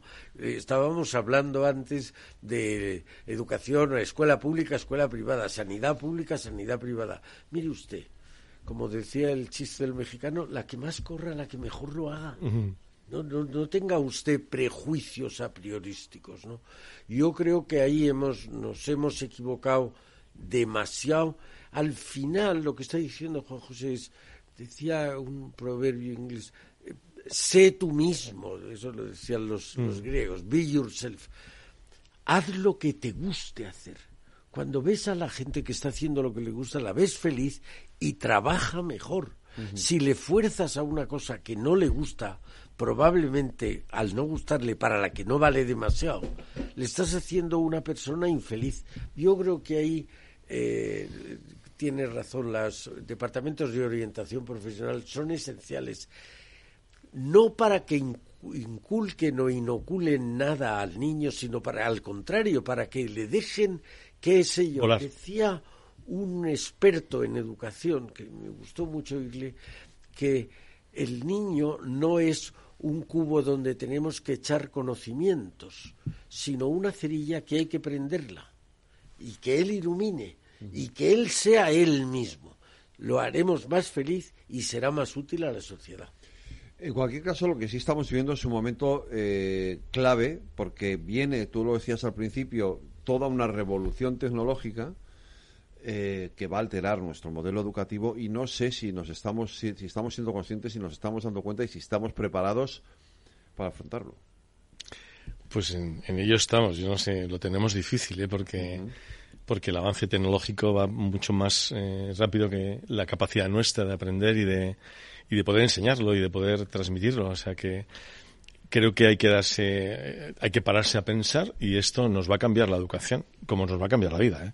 Entonces, el modo de vivir, el modo social. nos la está cambiando. Entonces, y, esto ha salido, lo veíamos antes con Eduardo, ¿no? Hace tres años se empieza a hablar de la IA y ahora es en la universidad especialmente, pero en la educación, en la secundaria y en el bachillerato también, es un eh, es que nos va a revolucionar. Entonces, bueno, tenemos que pararnos a pensar, o sea, o, llegaremos tarde, como, como casi siempre, ¿no? O sea, alguien en los años 90, anteayer, decía no existían los móviles.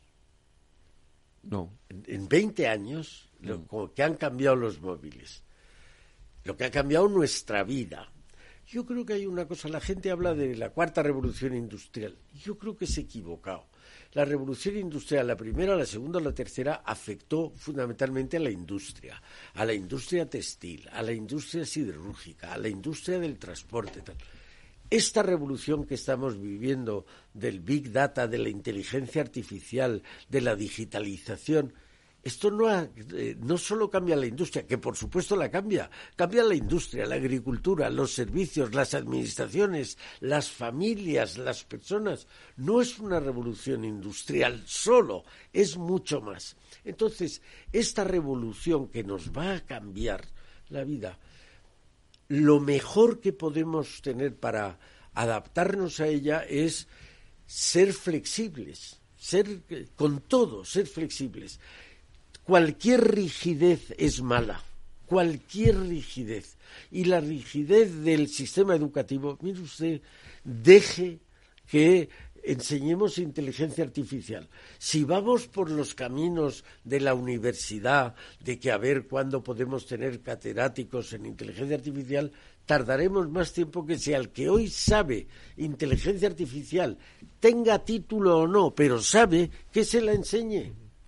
Esa, esa flexibilidad es lo que nos va a hacer no solo poder eh, disfrutar más y mejor de la revolución tecnológica que estamos viviendo, sino también competir mejor en el mundo. El otro día, en, otro debate Transforma España, eh, alguien decía, yo creo con mucho acierto, el, el, cambio en el modelo educativo ya no va a ser, o sea, el cambio va a ser que los alumnos ya no van a tener que aprender a contestar una pregunta, sino que van a tener que aprender a hacer la pregunta. Porque, claro, la inteligencia, con la inteligencia artificial ya tú ya no necesitas saber contestar la pregunta, porque te va, te va a venir contestada. Pero tienes que saber hacerla para que la respuesta que te dé la inteligencia artificial a esa pregunta sea la correcta. Y creo que ese es el cambio fundamental, ¿no? En el, en el, entonces, insisto, creo, creo, creo que estamos todavía muy lejos de entender eh, lo complejo que es lo que viene y cómo va a afectar a los distintos niveles, desde la primaria hasta la universidad, y pasando por la secundaria, el bachillerato y la formación profesional. Sí, en Madrid eh, y supongo en más comunidades se está trabajando la formación del profesorado en digitalización. Entonces hay un esfuerzo de este año pasado, este curso pasado y, en, el que estamos para, mm, bueno, para potenciar, bueno, claro, porque si no nos va a pillar con el paso cambiado, claro. Entonces lo primero es que te manejes con las herramientas, ¿no? Con las herramientas y luego ya vendrá, pero claro, como dice Eduardo, el que sepa ahora mismo inteligencia artificial tiene que enseñarnos inteligencia artificial para, para poder enseñarle a los, a los alumnos y a las alumnas cómo manejarse con la inteligencia artificial, cómo aprender con la inteligencia artificial, porque si no, pues si lo va a hacer toda la inteligencia artificial, el chaval no aprenderá. No, claro, Entonces, eh, pues será, será, buscará trucos para cómo, cómo, resolver, ¿no? y en la universidad no te digo nada. con, si con Bolonia eran muchos trabajos, ahora a ver cómo se lo plantean, ¿no? Eh, hace 12 años, cuando sacamos el libro Las claves para transformar España, decíamos que se trataba no solo de saber, sino de saber saber y saber hacer la inteligencia artificial nos está dando claves de cómo saber saber. Ese es un tema que yo creo que mm, deberíamos hablarlo todos los días para que permeara bien en la sociedad, en la sociedad española, ¿no? El decir, mire usted, los conceptos fundamentales están cambiando. Luego usted se debe adaptar a las nuevas realidades o no sabrá. Hay una cosa que yo creo que notamos todo el mundo. Los que tienen más memoria y los que tienen menos. Hace 30 años uno se sabía 10, 12, 15 o 50 teléfonos de sus amigos, de su Eso lo digo yo siempre. Yo, yo, cuando, yo cuando trabajaba en la Gaceta de los Negocios, me sabía mi agenda de teléfonos, que era una poderosa agenda de teléfonos, de contactos, de políticos, de empresarios, de todo, me la sabía de memoria. Por supuesto los personales, claro. me sabía todos los teléfonos. O sea, me, llama no sé de dónde, pa, pa, pa, pa, ala, era todos con 9.1, claro, o con 9 algo, porque no había existido el teléfono móvil, ¿no? Ahora solo no me, ahora solo, Ni el tuyo. Ni el tuyo. No, el mío sí me lo sé. Me sé el mío y el de Laura Blanco porque Jorge cada vez que la tiene que llamar por teléfono se lo tengo que decir. pero nada más, no me sé ninguno. Pero es que No sé si servía de algo, pero para el ejercicio de la memoria supongo que sí, claro. No, lo que ¿Eh? quiero decir es que muchos de los inventos, de los progresos que hacen los hombres, lo que hace es es un invento estupendo, pero te está quitando facultades que tenías de antes. Seguro que un hombre de la prehistoria corría, corría mucho más deprisa que nosotros. No te quepa duda. o tenía, que, un dinosaurio, vamos, ya podía correr Tenía que protegerse. Claro, y entonces eso hace que tengamos que buscar la mejor combinación de no perder facultades y ganar facilidades externas, ¿no?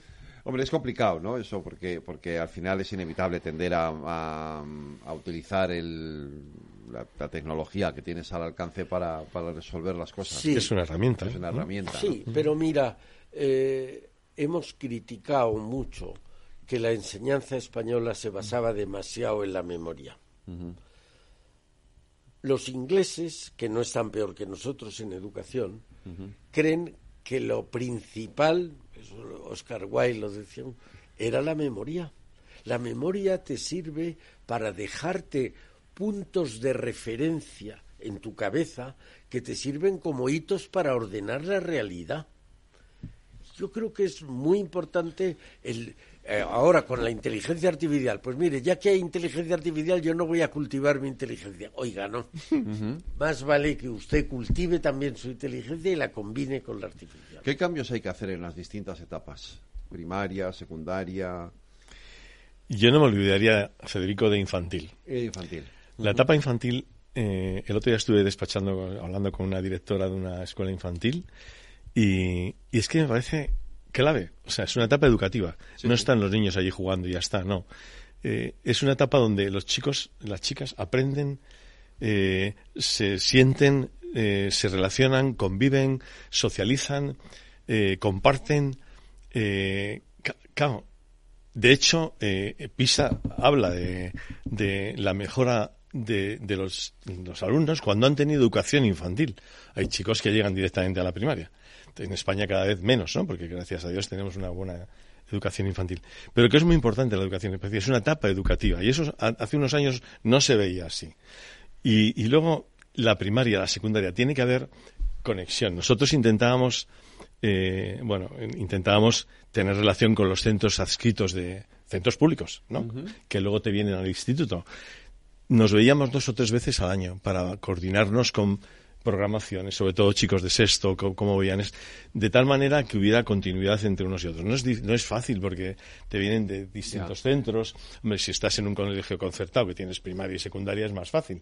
Pero cuando tienes un instituto, te vienen de distintos colegios, es más difícil. Pues nos íbamos a distintos colegios, ¿eh? Para intentar ponernos de acuerdo, porque es importantísimo. La infantil, la primaria. Bueno, los acaban con 12 años y luego ya todo el problema pasa a la secundaria, o sea, que es la adolescencia, la preadolescencia y, y los mil problemas que hay, ¿no? Entonces, eh, bueno, todas tienen su importancia. pero me gusta lo que dices de la, de la educación infantil. Yo creo, los griegos antiguos, los griegos clásicos decían que de los cero a los 30 años era el momento de formación. Como no tenían televisión, decían que era el momento en que uno ellos jugaban con el teatro, era el autor de su propia vida. Ya se hablaba en el futuro. Yo de mayor seré, yo haré, yo tendré, yo lo conseguiré. Y dentro de, los, de esa etapa de los 0 a los 30, la partían en dos. La primera, de los 0 a los 15, era educación genérica, lo que debe saber todo el mundo y a partir de los 15 y hasta los 30 era educación específica, lo que tenían que saber solo unos cuantos. Que era, y ahí cabía tanto la eh, formación profesional como la universitaria. Pero yo creo que los 15 primeros son esenciales. Primero, todo el mundo debe tener ese periodo de educación, de los 0 a los 15. Luego ya veremos si se va a la universidad o no se va a la universidad y se va a la formación profesional o lo que sea pero de los 0 a los 15, y yo creo que con importancia inversa la edad, es decir, cuanto antes lo cojas, antes se te queda más fijo. Lo que sabe un niño, lo que aprende un niño a los 3, a los 4 años, se le va a quedar toda la vida. Lo que aprendemos a los 40 se nos ya cuesta más, cuesta más. Obviamente. Uno de los esfuerzos que, que yo supongo que en todas las comunidades se hacen, en Madrid por supuesto, es intentar detectar, por ejemplo, problemas en, atención temprana. Cuando tú abordas las cosas desde abajo eh, y detectas problemas al principio, puedes poner remedio al principio, dentro de lo que pueda. Con lo cual, eh, todo lo que se haga, todos los esfuerzos que se pongan más abajo, en infantil y en primaria, son luego buenos resultados o mejores resultados en no por llamarle resultados sino mejores resultados personales de, de, gente que ha superado sus dificultades porque has abordado el problema en su hay chicos y chicas que no abordas no te das cuenta y cuando te das cuenta la solución es más complicada entonces, bueno, todo, pues por eso decía que el tema de la infantil y la primaria me parece son clave. En la secundaria ya nos llega el pescado más o menos como digo, llamarlo pescado porque nos llegan los chicos y eh, es más, más complicado, más complicado, ¿no? Eh, pero es, es apasionante, o sea, cuando, yo era director de un instituto que es de secundaria, bachillerato y FP, a mí chicos siempre me ha parecido jóvenes y, y, maravilloso, y uno cuando está ahí rejuvenece, Eduardo, porque eh, estás entre jóvenes y con mucha ilusión, con todo el porvenir, y eres, eres su oportunidad. Además, lo tenemos que ver así. Me da igual pública, privada que concertada, sin apellidos la educación. Pero somos una oportunidad para esos alumnos. O sea, dejemos de echar la culpa, lo que la culpa la tienen los de primaria que nos, o la universidad, la culpa la tienen los de, que no. vamos, cada uno que aborde la situación, porque lo que tienes es un alumno que tienes que ayudar. Y eso es lo más importante. Eh, me decía un amigo, me puso un tuit una vez, que ponía algo así como, decía, Juanjo, el día que dejemos de ver a los alumnos como números de matrícula, expedientes, fotos y tal, y veamos personas a las que hay que ayudar, ese día cambiará la educación. Pues yo creo que esa es la clave, efectivamente. Ese día, cuando veamos personas a las que ayudar y dejarnos de tirarnos los trastos y dejarnos de ideologías y de ¿no? Y centrarnos en, mejorar a nuestros alumnos. ¿no? Luego decías una cosa antes que es el periodo del bachillerato, la adolescencia. adolescente quiere decir al que le duele casi todo.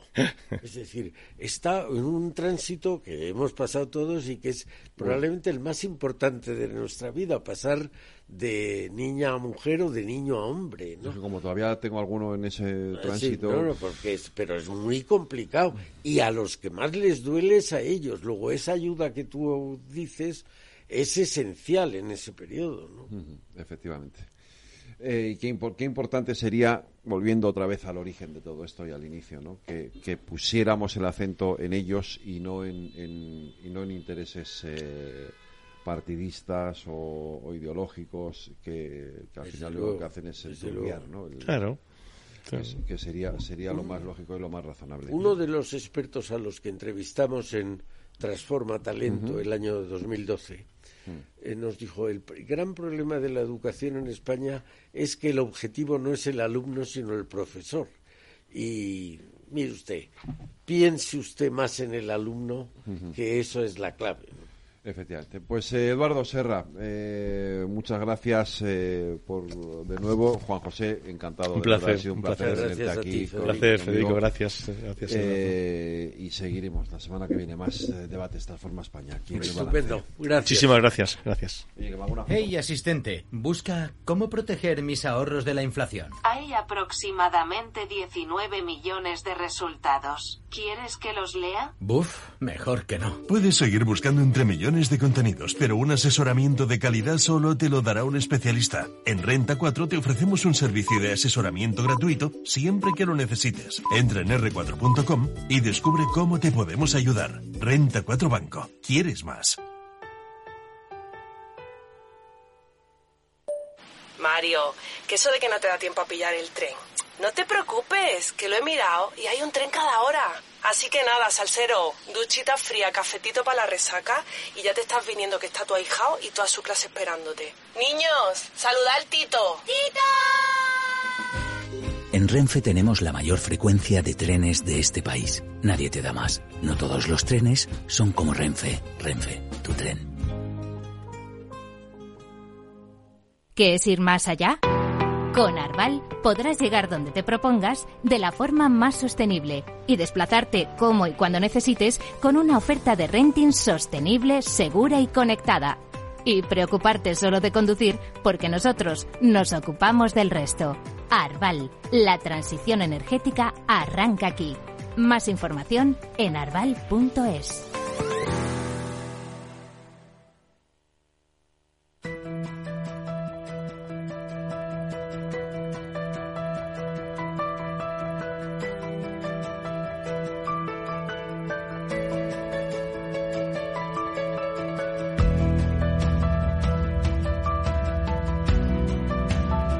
En el balance con Pilar Rodríguez nos preocupamos por nuestras familias enredadas.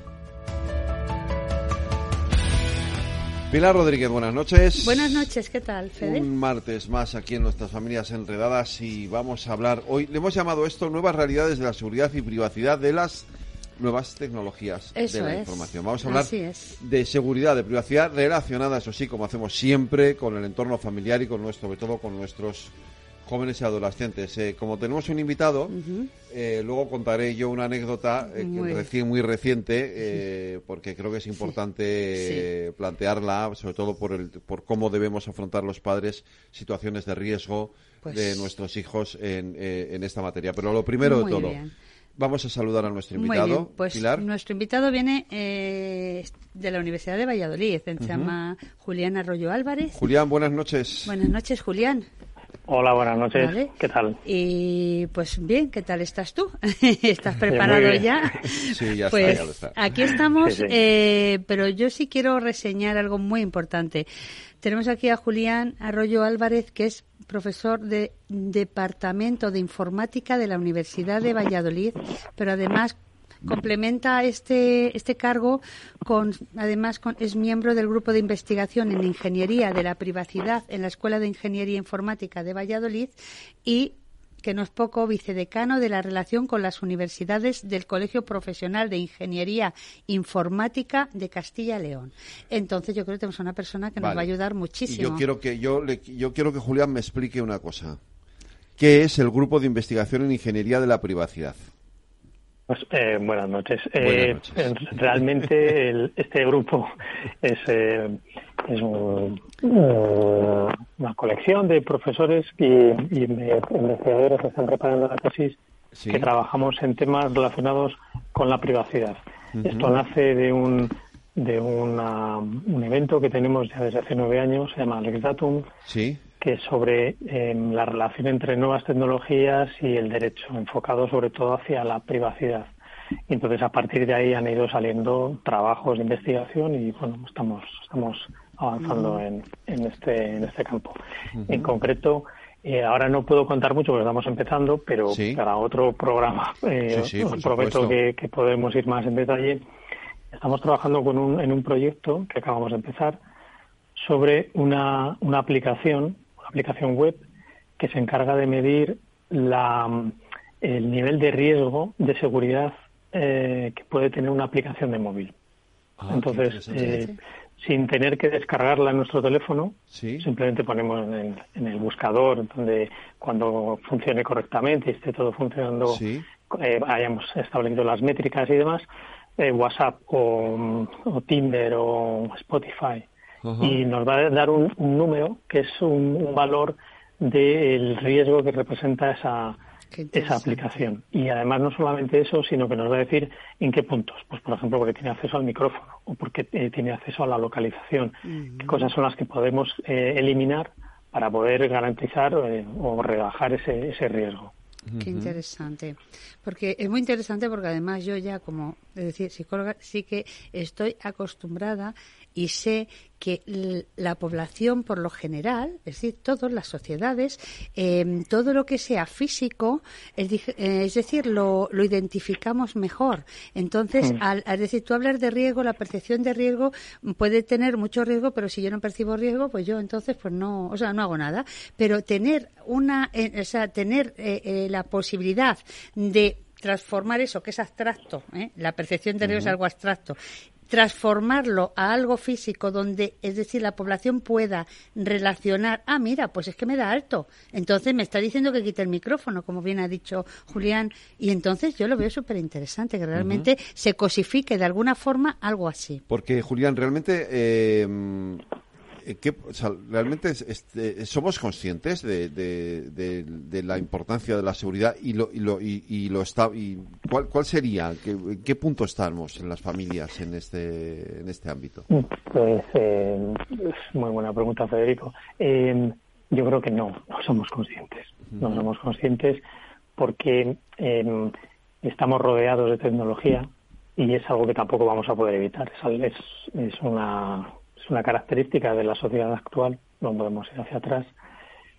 pero eh, eh, se, ha, introducido de tal manera que es algo como que, funciona solo, que es muy fácil, que nos facilita todo, pero eso tiene, tiene sus riesgos por debajo que, lógicamente luego no aparecen, ¿no? luego se manifiestan en el momento menos pensado.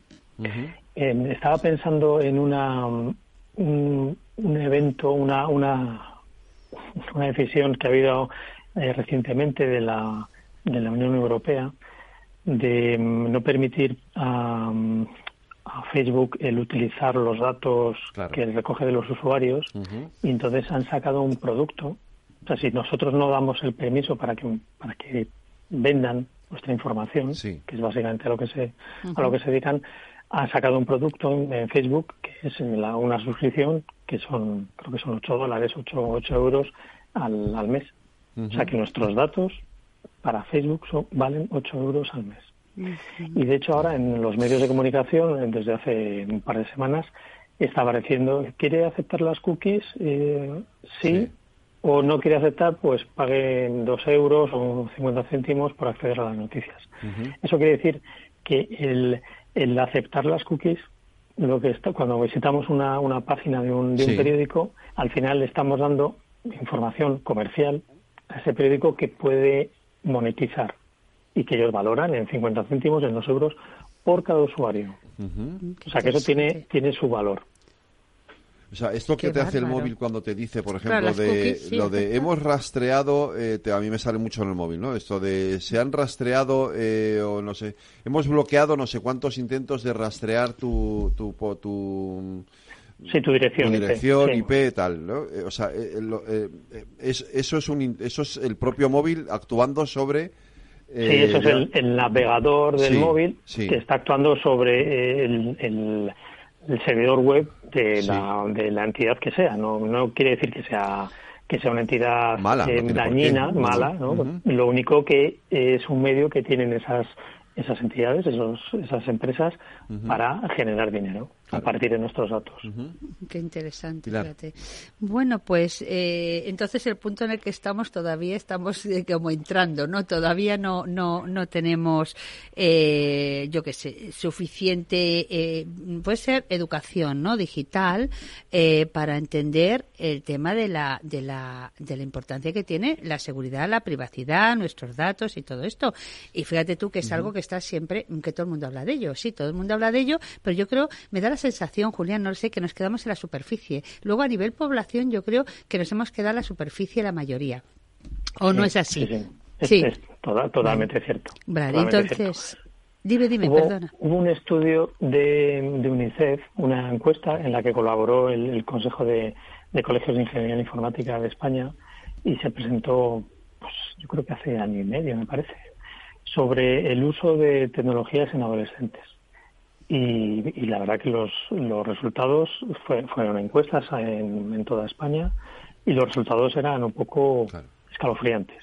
Eh, realmente el, 98,5% de los, de los adolescentes tienen una cuenta de, de red social en, diferentes redes, pero al menos tienen una cuenta en una red social.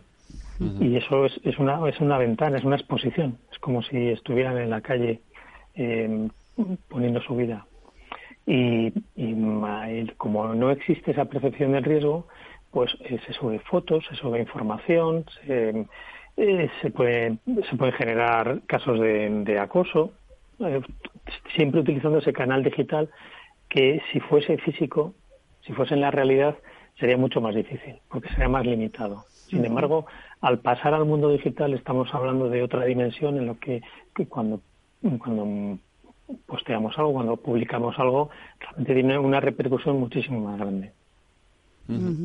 Em, pues eh, vamos, estoy completamente de acuerdo en lo que comentas y a mí me sigue em, no preocupando, pero sí sigo viendo que digamos que la clave, em, la llave para, para todo esto es la educación. Ah, pero en los colegios, no solamente las familias, sino a ver, es que estamos haciendo, te da, eh, tú puedes ver, se hace lo suficiente. En no, hemos, mm. hemos, estado una hora antes eh, hablando de educación. ¿Ah, eh, sí? claro, pero efectivamente este era uno de los puntos. Es decir, si todavía los colegios están muy lejos Eso es. de trasladar a los alumnos una enseñanza adecuada sobre el uso de las nuevas tecnologías. sobre y por supuesto la inteligencia artificial perdón la inteligencia artificial etcétera no mm. Julián. Sí, sí, sí, estoy totalmente de acuerdo. ¿eh? Hasta, hasta donde yo conozco, es, eh, el, el, nivel de profundización que se llega en los centros escolares es muy bajo. Hay, eh, hay alguna campaña promovida por los gobiernos regionales, por las consejerías de educación o, o a través de, de, la policía que tiene un programa de, de ciberseguridad. Entonces dan una charla, pero dan una charla al año por, por centro, entonces a los padres, eh, y pues, que está muy bien, está muy bien, pero eso es muy poco. Fíjate. Y, sí, perdona. No, no, termina, termina y ahora te lo cuento.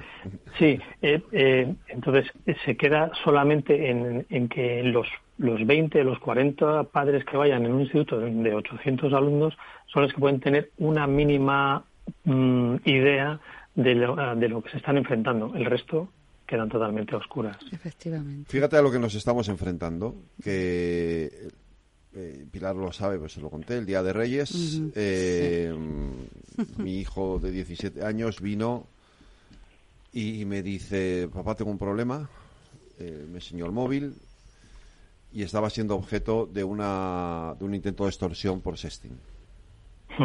¿Vale?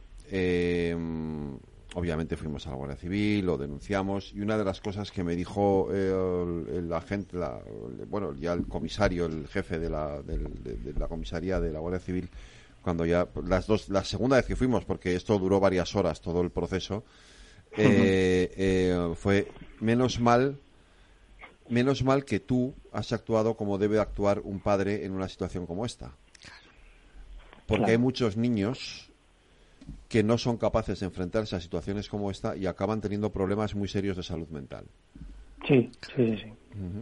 Eh, eh, privacidad, pero no solamente que lo que tienen que aprender, sino cómo los mayores, cómo los adultos, los padres, los, los colegios y las familias Muy importante. tenemos que saber cómo actuar ante situaciones de riesgo como estas, ¿no? Claro. Una, un, punto muy importante que tienen que saber los, nuestros hijos y, bueno y nosotros también es que cualquier cosa que salga de nuestro teléfono, que es el principal medio para, para meternos en este mundo, ya no es propiedad nuestra. Ya, ya mm, si hemos mandado una foto, esa foto ya no se puede borrar, por mucho que queramos. Eso es si hemos em, mandado un mensaje ofensivo, ese no, alguien habrá hecho una captura. De hecho, eh, pasa con, con políticos eh, eh, que hacen publicaciones en Twitter y cuando, cuando se dan cuenta de algo que dijeron cinco años antes, intentan o lo borran realmente, pero siempre, siempre, hay, alguien que ha hecho una captura. Que, ha hecho una captura. Con lo cual, todo lo que salga del teléfono, eso ya es de dominio público. Y en caso, por ejemplo, de, eh, de, Facebook o en, algunas otras plataformas, eh, las propias normas de uso de la plataforma dicen que la información que se sube ahí es propiedad de, Facebook, no del usuario. o sea, yo subo una foto mía, la foto, a partir del momento en que está en la red de, Facebook, es propiedad de Meta. Que con eso es importante. Mira, yo recuerdo que eh, en 2011, 2012 iba por ahí en algunos colegios diciendo, tengo unos talleres y tal, un poco para, para, y bueno, me miraban como dice, bueno, eh, o sea, en ese momento como está loca que viene por aquí. Pero luego, en los que sí me aceptaban, pues bueno, una de las cosas que quería curioso, les llevaba un contrato, el contrato que pone de, de cualquier red, de pues está prohibido incluso insultar o cualquier cosa, se llevar el contrato para que se lo llevara, la letra pequeña para que se lo leyeran. Y entonces, pues no se habían dado cuenta eso. Y eso me recuerda a lo que estás comentando. Es decir, esto es propiedad de tal. Pues claro, es que no lees eso, no te enteras. Entonces, pero eso no simplemente eso. Eh, tiene un, algo, vamos, eh, no es no es nada que da igual, no, no da igual. Realmente interiorizar ese concepto, entender bien lo que quiere decir el alcance que tiene, yo creo que sí son cosas como en los colegios y tal que se deberían de dar, al margen de que no puedan utilizar sus móviles. Es educación digital, ¿verdad? Eso es. O sea, porque no pueden utilizar los móviles en el, en el centro. Claro. claro. Pero, pero, pero una vez que salgan, pues eso no hay ninguna barrera, lo que les pongan los padres. Pero, pero estamos en un mundo que, es, está volcado en lo digital, con lo cual eso no, no podemos evitarlo. Todo el mundo lleva un teléfono en la mano. Que podemos retrasarlo unos años, es igual, pero al final estamos en un mundo que, que hasta para para comprar algunas entradas hace falta un teléfono móvil o para el autobús hace falta escanear un, código QR. O sea que es algo que no podemos abstraernos de ello, no podemos volver atrás porque porque la sociedad ha cambiado. Eh, Pero lo que tenemos que hacer es un uso adecuado y ser consciente de lo que tenemos en las manos. Afortunadamente, eso es, Julián, no podemos volver porque la tecnología y la ciencia siempre va para adelante. ¿Cómo habría que implementar esto en los colegios? ¿Qué habría que hacer? ¿qué propuesta? ¿Qué habría? Si algo que se te ocurre así. Pues es, difícil porque, porque ha habido como diversos intentos y, ninguno ha funcionado bien. Uno es el de la prohibición, pero, pero yo creo que es más por educación, por uso, por por eh, hacer ver a, los, a los chicos que realmente eh, que, tienen una personalidad o, la, integridad suya está expuesta eh, una vez que, entran en el mundo digital, que se den cuenta de eso. Porque el problema ahora mismo es que eso no es, un riesgo que no se percibe. yo incluso con alumnos de, universidad, la, la concepción que tengo yo de la privacidad eh, ellos no la tienen igual. Claro. Eh, eh, eh, para, para mí ese es un elemento fundamental. Ellos no tienen no tienen esta conciencia no tienen esta conciencia del riesgo de la, la, privacidad, de la seguridad, ¿no? Les parece Que, que, todo el monte es orégano y que aquí pueden hacer cualquier cosa, ¿no? Sí, yo por ejemplo eso explico alguna herramienta que hay para que, utilizo yo para, para guardar información de forma confidencial, que me parece que no es que tenga nada nada raro, pero simplemente es algo como igual que tengo persianas en mi casa, pues, pues las bajo por la noche. Y, y bueno, pero ¿para qué? ¿Para qué? Porque son tus datos y, y luego con esos datos alguien puede ganar dinero o te puede te puede extorsionar o puede cualquier cosa que además es tu propiedad. Es como, como cerrar la puerta de casa. Entonces, ese, esa, ese paso de lo, de lo físico donde todo el mundo entiende que tiene derecho a, tener un espacio seguro, eh, mm, protegido en, su casa. Eso, en la, en, si vamos al mundo digital, en los, eh, sobre todo en los, en los jóvenes, no es algo que, que vean tan claro. es como que están expuestos ahí. Entonces, que no, que, estamos todos en, en, en, esa plaza pública donde, en donde compartimos información y, y nos relacionamos con el resto de las personas pero sin tener esa, ese aspecto de privacidad. Aprenden muchas pues veces a base de llevarse disgustos como el que te cuento, ¿no? sí, lamentablemente es así. Sí, pues O sea, casos como el de tu hijo Federico, pues yo hablando con, con la inspectora que lleva estos temas en, en la comisaría de aquí de, de Valladolid, pues, pues los tienen todos los días. sí, eso fue lo que me dijeron, que había un mogollón de niños de adolescentes eh, que, que, caen en ese tipo de redes de mafias que se dedican a esto. En este caso, además, fue eh, a través de Instagram, pero primero a través de una aplicación de chats, de grupos, de no sé qué. O sea, siempre hay una aplicación en el móvil que misteriosamente se bajan, no sabes por qué, eh, eh, y entran en una dinámica en la que luego ya no saben salir. ¿no? Claro. Claro, claro. claro. Pues yo vengo, ¿te acuerdas que dije que tenía de una mesa redonda y tal? Que vengo justo directamente aquí. Y justamente pues ha habido un espacio, un momento que se ha hablado de, de pues que es inevitable, que se hable de redes sociales y de los jóvenes. Y fíjate tú que eh, dices tú de privacidad, exactamente, es que no tienen ese concepto que has dicho muy bien, o sea, de privacidad no lo tienen porque empezando porque, es decir, las contraseñas, hay un estudio que se ha hecho y les dicen eh, eh, que, para qué si no ocultan nada. O sea una contraseña que se la dan entre entre los amigos o sea que, tienen las contraseñas o sea no no tienen eh, al decir el concepto de, de, de, de privacidad bueno pues tal cual es decir es que realmente es decir, si yo no tengo ese concepto de privacidad, bueno, y si no oculto nada, estaba diciendo una compañera que era la que estaba comentando eso, y efectivamente, y viene al caso un poco de lo que estás diciendo, ese concepto de, bueno, ¿y para qué voy a tener nada, no? Por lo mismo, ¿y, por qué no voy a dar mi contraseña, no? Pues a mi pareja, un amigo, no sé, pues no sé, eh, porque no oculto, ¿no? Es que no tiene nada que ver el que no oculte, o sea, el que no ocultes nada con que tú aprendas que un móvil tiene que tener una contraseña, no puede estar libre, tiene, hay información, determinada información que tienes que guardar de determinada manera, ¿no? Información confidencial, efectivamente, pero no tienen eso. Y eso, mm, vuelvo a decir, que si no se de alguna forma se educa para que de alguna manera, pues bueno, se pueda con mayor probabilidad, porque asegurar tampoco ni, ni, ni, garantizar, pero por lo menos se puede asegurar, es decir, con una probabilidad alta de que se pueda interiorizar al cabo de los años, yo creo que, que podría ser, ¿no? A través de los colegios. Sí, sí, sí, es, es, es, el sitio más adecuado.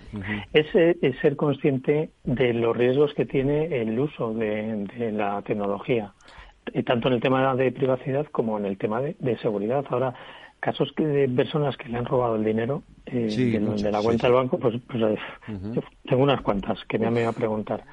Y, y realmente, bueno, ¿cómo es posible? Algunos están muy bien hechos, pero, pero pero en algún momento tienes que decir, bueno, exactamente por qué me preguntan a mí, por qué me mandaste mensaje. O sea, que, que mm, ir un poco con desconfianza, de que realmente no, aunque nos llegue aquí un mensaje de nuestro banco, no tiene por qué ser de nuestro banco. Y, y, confirmar con llamando, si están con una campaña, si están pidiendo el DNI o las claves. Bueno, a mí, a mí de, Han intentado hacer un cargo en su cuenta de Bank Inter de 980 euros y dices, yo no tengo cuenta en Bank Inter. sí, sí.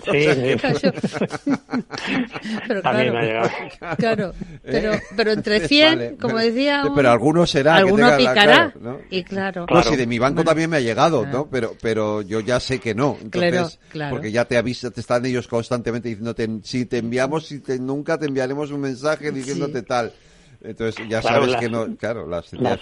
Las, entidades financieras están ahora con una campaña bastante fuerte porque porque hay muchos casos, muchos casos. y hasta ahora lo estaban cubriendo porque lo que dice la norma es que el, el, dinero lo tiene que reintegrar el banco a no ser que se demuestre una negligencia del cliente. Del cliente, claro. Y, entonces, claro, lo que están intentando es, eh, pues a base de, mensajes, de, de, educación, por favor, que no, no le vamos a pedir la clave, que no. Es algo para intentar eludir esa responsabilidad, porque si no, realmente lo están pagando los. los claro, es que para los bancos es un, es un, es un, el fraude es una faena para ellos, porque efectivamente tienen que reponer el, el el, el, dinero. Pero qué importante es tener esta información, que los, jóvenes tengan esta información, porque ellos son, igual que las personas más mayores, que también tienen, probablemente son más digamos, público objetivo de los estafadores o de este tipo de los adolescentes también, porque al final es, eh, viven en, viven en esa especie de burbuja en la que se piensan que todo no todo es posible que todo está, sí, que todo está, están protegidos, que todo funciona bien, que, que, no hay nadie intentando, pensando en hacer el mal. Hasta que llega un día que algo pasa, ¿no? Efectivamente. La realidad es que, claro, claro que eso existe. ¿Y vosotros estáis percibiendo en ese grupo de investigación que hay un aumento de la, del, del, de la falta de seguridad, o sea, de intentos de, de, por, de los, de comillas, de los malos intentando, ¿eh? Eh, de los ciberdelincuentes, ¿no? Ciberacoso, ciber todo, todos los delitos que hay a nivel virtual, sí, ¿no? Tenemos de todo, vamos, tenemos uno de los miembros que mm, eh, tiene relación con el con el Estado Mayor, o sea que no es, no, o sea, eh, no, no, solamente la parte de, de las personas, sino la parte de los países. Claro, hay, hay unas amenazas que llaman APTs o amenazas persistentes avanzadas, uh. que son que son eh, que son ejércitos, o sea, son el ejército de, China o el de Rusia o el de o el de Irán que están intentando eh, destruir objetivos en otros países. Y uh. bueno, y, la parte occidental lo mismo, lógicamente, en, sentido contrario, ¿no? Eso no es. O sea, hay, realmente hay, hay grupos especializados de, países, que son los patrocinadores, que, que se encargan de, de hacer ataques, pero además eh, en serio. En serio, esos son los que son en serio. Estas son las películas estas que echan, que dices tú, no, luego, pues, es la totalmente es la realidad, claro. No son películas, es la realidad. No, no, por eso digo, eso pasó como con las pandemias, cuando en 2004 echaban eso y luego pues lo vivimos, entonces ya, ya ya se parte de, eso, pero Otra cosa es que eso no se no se difunda mucho porque no, pues claro, pero, pero bueno, puede asustar. No, esas cosas existen, pero pero, bueno, nos enteramos, menos mal que nosotros no nos enteramos. Nosotros estamos en nuestro mundo de del día a día, eh. de las preocupaciones más pues, de los hijos. tenemos, tenemos un paquete que se ha quedado parado en la aduana y pague dos euros para. Sí, eso, eso, nos hemos quedado ahí y, y, pasas mucho tiempo con el móvil, ahí nos quedamos, ya lo otro. Pero ¿cómo vamos a protegernos en el futuro, Julián? Aparte, tú hablabas antes de esa aplicación que estáis desarrollando vosotros, pero ¿cuáles van a ser nuestras herramientas para protegernos? Sí, yo, entiendo que lo que lo que se va a utilizar en el futuro son más servicios como este tipo de, recomendación, de evaluación previa antes de usar una, una herramienta. Sí. Y, y, luego, pues el uso, por, pues antes no se usaba, por ejemplo, eh, tráfico cifrado en la, en la, en, la consulta de las webs. o sea, HTTP, ahora son todos HTTPS esa S significa que toda la información que, que, circula entre, entre, nuestro ordenador o el teléfono y el servidor al que donde estamos cogiendo la información va cifrada, que no hay nadie que pueda ver lo que está ahí dentro. Entonces, eso antes era algo pues raro y ahora es obligatorio. ¿Cómo ha, cómo, ha, ¿Cómo ha sido? Pues directamente los fabricantes de navegadores lo han ido imponiendo entonces, el em, Edge o, Firefox o Brave o cualquiera de los navegadores que pueda haber o Chrome em, han ido implementando esas medidas de seguridad. Entonces, no permiten, cuando alguien se conecta, intenta conectarse a una página web que no tiene un certificado, o sea, lo normal es que sea eh, bueno, pero que no tenga un certificado instalado, ya lanza un aviso y normalmente no deja conectar. Ah, qué Con lo cual eh, se va por esa vía de, de reforzar reforzar la seguridad en las en las conexiones. Mm, Y luego, pues eh, en el caso de, de los accesos a, a bancos o a, o a servicios en los que se requiere identificación, pues el uso de certificados, como el DNI electrónico o un certificado digital, el uso de em, claves de doble factor, doble, Ujú. doble factor de autenticación se llama, o múltiple factor de autenticación. Es La decir, biometría también, ¿no? Eso es, que yo meto mi contraseña, pero además me manda un mensaje. Ujú. Y, y, por ejemplo, los bancos el mensaje no es SMS porque hay formas de, de poder Sí. clonar esa tarjeta, sino que es a la propia aplicación del banco que la controla el banco. Con lo cual, ese, ese, ese segundo mensaje, que ese segundo código que hay que poner, es, va por un canal protegido. Entonces va en esa línea, en ir añadiendo medidas de seguridad Sí. para que la navegación o el acceso a nuestros datos sea lo más, lo más seguro posible. Ah, muy interesante. Seguridad no implica, eh, no, es justo lo contrario de comodidad. Ya, cuanto más seguridad ponemos, pues claro, sí. Es más es cosas verdad. tenemos que hacer para poder hacer una transferencia o simplemente para cargar una tarjeta y tienes que hacer Bueno, un montón de pero- cosas que dices, bueno, vale, pues eso Pero- es. pero no es tiene- igual que no es lo mismo dejar la puerta abierta de casa de par en par Claro. que, que cerrarla y darle dos Echa vueltas la a la llave, claro. Y tampoco que ir al banco, lo haces tranquilamente desde casa.